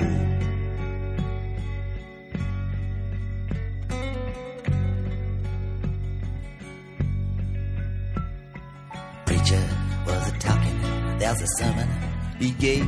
He said every man's conscience is vile and depraved. You cannot depend on it to be your guide when it's you who must keep it satisfied. It ain't easy to swallow. It sticks in the throat to give her heart to the man in the long black coat. There are no mistakes in life. Some people say it is true sometimes. You can see it that way. But people don't live or die. People just float. She went with the man in a long black coat. Hombre, yo he de decir que no en- acabo de encontrar la relación con, con el Walk the Line, has dicho, ¿no? De, Sí, de Johnny Cash. Decía que era una de esas canciones que se presentaban solas, totalmente formadas, que ve- venían de ningún lugar. Una canción que le había cambiado incluso ya en el año 89, ¿no? Que, que es de cuando data esta canción. O sea que a- un tanto tiempo después seguía teniendo revelaciones. Bien, yo te lo, te, lo, te lo voy a comprar. Oye, ¿qué me dices de...? No, no te he preguntado. Por el Crónicas, por los... Bueno, por esos libros autobiográficos de... de- Ese libro, ese libro. Ese libro. En teoría salió en 2003, decía que ya tenía otro volumen a punto de... Por eso lo de esos libros. Yo no... Como no tenía se volvió a saber. No se suele saber. No se volvió a saber. Pero ¿qué te parece eh, a nivel como autobiografía? Mm. ¿Complaciente? Es un, como, es un libro de autoficción, ¿no? Es Autoficción. verdad que hay partes que parecen salidas de una canción suya, hay partes que son memorias tal y como ocurrieron, hay partes que tienen un detalle contando hechos de 40 años atrás que es imposible de apreciar, pero es verdad que es un libro muy bien escrito, como cabía esperar de un libro de Dylan, que sí te ayuda a meterte en la cabeza del propio Dylan y que es una yo creo que es una de las mejores autobiografías del rock Bien, bueno, es una opinión formada como, como siempre es la tuya. Vamos a ir cerrando esta etapa de la Noir con el Oh Mercy, es este, este disco de 89, Rinden Bells. Y los 80 se cierran y, y a mediados de los 90 renace un Dylan con el Time Out of Mind, un disco que, bueno, pues mucha gente reconoce como una obra, no de sus obras maestras, ¿no? Pero como si hubiera un punto de inflexión en su carrera de nuevo Sí. a partir de, Sí, de ahí, el ¿no? nacimiento del Dylan moderno aunque vuelva a retomar a la nueva con el que ya había trabajado en No Mercy Ajá. se junta con un buen material yo creo que el propio Dylan es consciente de que va a grabar el mejor disco que ha grabado en mucho mucho tiempo en décadas sabe lo que se trae entre manos y graba canciones como esta, que no, como Dreaming of You, que no salió publicada en el Timer of Mine, que es un descarte, pero que, que suena sensacional. Con descartes como este. The light in this place is really bad. It's like being at the bottom of a stream. Any minute now, I'm expecting to wake up from a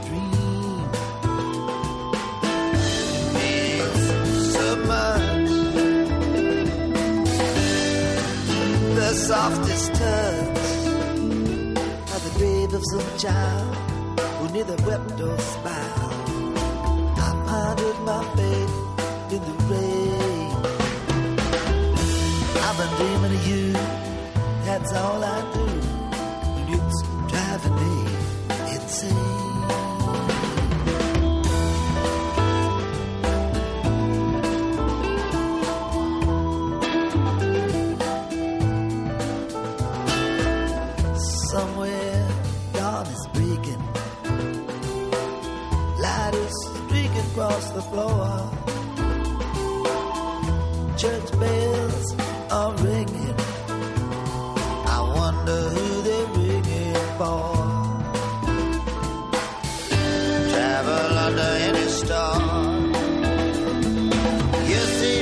No vamos a decir que, que Dylan suene actual.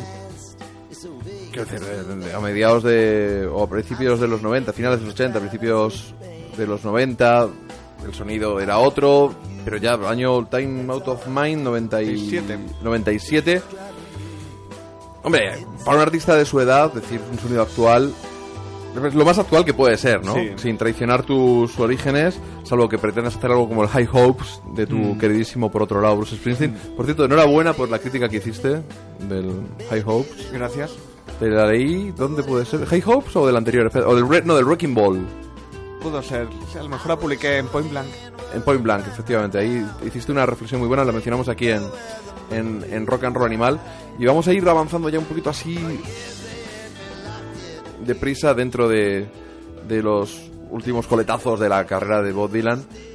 Porque ese Time Out of Mind sirvió como, como preámbulo de lo que se supone que es una otra nueva trilogía, ¿no? Ya, Sí. ya metidos prácticamente en el siglo XXI, ese Love and Theft, Modern Times, Together Through, Through Love.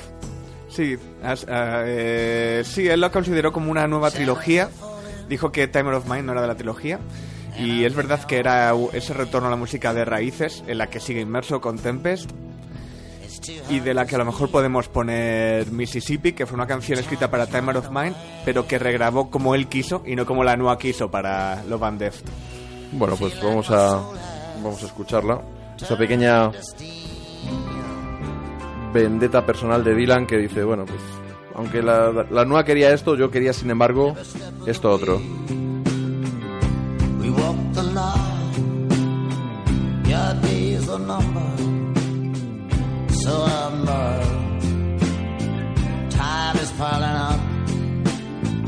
We struggle and we stray. We're all boxed in. Nowhere to escape. City's just a jungle. More games to play. Trapped in the heart of it trying to get away. I was raised in the country. I've been working in the town.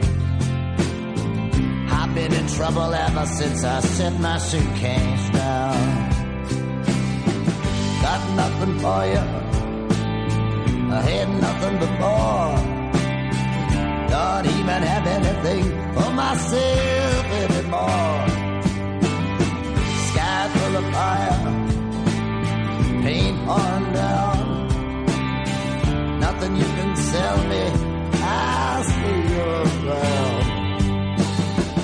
All my powers of expression, I thought so sublime, could never do you justice in reason or rhyme.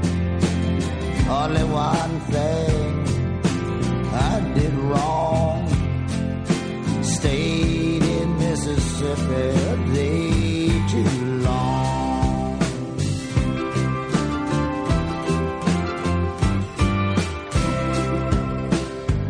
Where the devil's in the alley, mules in the storm. La verdad es que el Dylan de, de Love and Theft, de Modern Times, de Together to Love, eh, Together Through Love, eh, discos en los que hay grandes canciones, también lo, el fantasma del plagio, ¿no? Desde lo que comentamos antes del Rolling and Tumbling. Yo no me acuerdo ahora mismo de memoria, pero había un fusilamiento de una canción de esas de clásicos blues de Chicago. No sé si era de uno de Otis Rush o. Eh, sí, estaba. Pero estaba acreditado Willie Dixon. No, pero hay otra. Ah, Hay una acreditada y otra Sí, no acreditada. Sí, Eddie. Roman Kings también es Cuchi Cuchi Men y... Ahí estamos, sí. Ahora, ahora, ahora lo recuerdo. Pero es- bueno, son de estos, de estos discos que, que convierten a la, a la gente, ¿no? Como Modern Times, podemos escuchar canciones como ese Sunday Baby. I don't care what you do. I don't care what you say. I don't care where you go or how long you stay. Someday, baby, you ain't gonna work for me anymore. You take my money and you turn me out. You fill me up with nothing but self-doubt. Someday, baby, you ain't gonna worry for me anymore. When I was young, driving was my craving. You drive me so hard, almost to the grave. La verdad es que Dylan, el Dylan de los últimos discos suena fantástico y vamos a aterrizar en, en- en Tempest, ese, ese último trabajo de estudio hasta la fecha, que, bueno, quizá ha dado un poquito menos color que los anteriores, pero, pero tiene grandes, Bueno. grandes canciones. Sí, yo creo que es bastante mejor que Together Through Life y... Estoy diciendo Through Love todo el rato y es Through Life. Gracias, gracias por no haberme corregido antes, Héctor. Para eso estamos los amigos. Sí. Sí, a mí me gustó muchísimo, la verdad.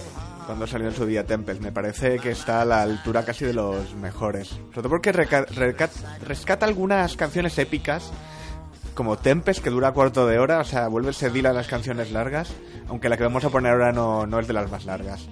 Pero sí es de las mejores del disco. Vamos con ese Pay in Blood.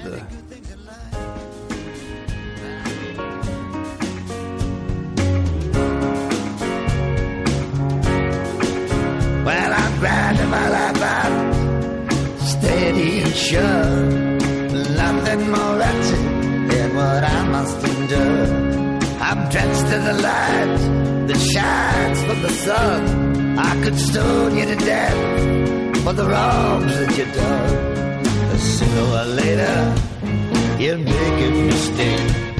I put you in a chain that you never would break legs and arms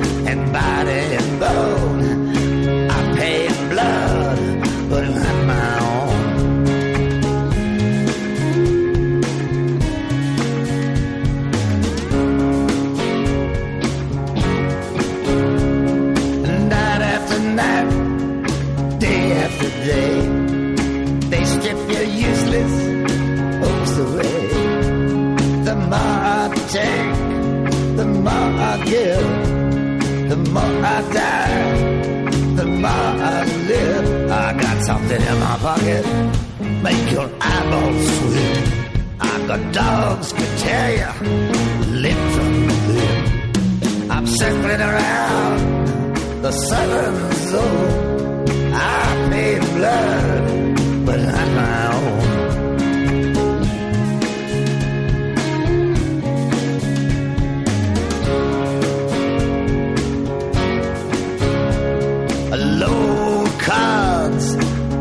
would have got. But I'll play this hand whether I like it or not. I'm sworn to uphold the laws of God. You can't put me out in front of a fire squad. I've been out and around with a riding bed, just like you, my hands handsome friend. My head so hard must be made of stone. Blood, but not my own.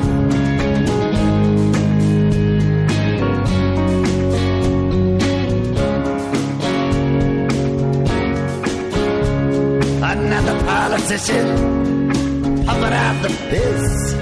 Another ragged beggar Pay in Blood, una de las canciones de Bob Dylan en su último trabajo hasta la fecha, Tempest. Mm, lleva ya unos cuantos discos producido por un tal Jack Frost, ¿verdad? Sí, ¿quién será ese tal Jack ¿Quién Frost? será ese tal Jack Frost que quizá permite que Dylan sea un poquito autocomplaciente con, consigo mismo? Sí, yo creo que Jack Frost es el hombre que se enfrentó con Daniel Anual, es decir, es el propio Dylan, que sí es verdad que tira de ingenieros como Scott Lead que le ayudan a grabarse como él quiere, que no es, son formas muy típicas de grabación hoy en día, es decir, todo el mundo tocando en el estudio a la vez, eh, cantando a la vez que toca el resto de, la banda y demás, en pocas tomas y tal. Y sí, eh, Dylan ya se produce produce a Dylan. Hombre, si Dylan no se lo puede permitir, otra cosa es fantasear con lo que podría hacer un tipo un Burnett o un Rick Rubin con él, si se dejara, pero yo creo que ahí sería una pelea perdida de antemano. ¿no? Joe Henry podría ser un buen productor. Sí, tampoco estaría mal. O que se lo llevara Buddy Miller a, a Nashville, ¿no? Buddy Y Miller un- sería muy buen productor. Un Nashville Skyline Revisited, por decirlo de algún modo. Bueno, Héctor, mil gracias por habernos acompañado en, A ti. en este especial Rock and Roll Animal dedicado a la- al genio y figura, y lo de genio también dicho con un poquito de, de intención, de, de Bob Dylan. Y anticípanos qué podemos esperar de Bob Dylan, porque hemos escuchado una canción hace poquito. ¿Qué esperamos en 2015? Pues seguramente un disco de versiones de Frank Sinatra. Un disco de versiones y adelantó una canción, ¿no? Sí, eh, Full Moon and Empty Arms. eh, todavía no hay fecha. eh, saldrá para principios de año. Y todo apunta a que va a ser eso, un disco de versiones de Dylan. Se cree que también ha grabado canciones propias, pero seguramente para otro proyecto. O sea que hay bastante todavía carne por asar. Pues vamos a escuchar esa canción de Bob Dylan, una versión de, de Frank Sinatra, en el que va a ser un álbum, el próximo de Dylan, probablemente tan innecesario como su álbum de, de villancicos, pero bueno, algo menos innecesario. algo menos- Joder, que el álbum de villancicos ahí lo tenía. Venga, nos quedamos con Bob Dylan y nos despedimos de vosotros con algo que no es rock, pero nos gusta. Y Héctor, ya sabes, esta es tu casa para cuando quieras. Muchas gracias.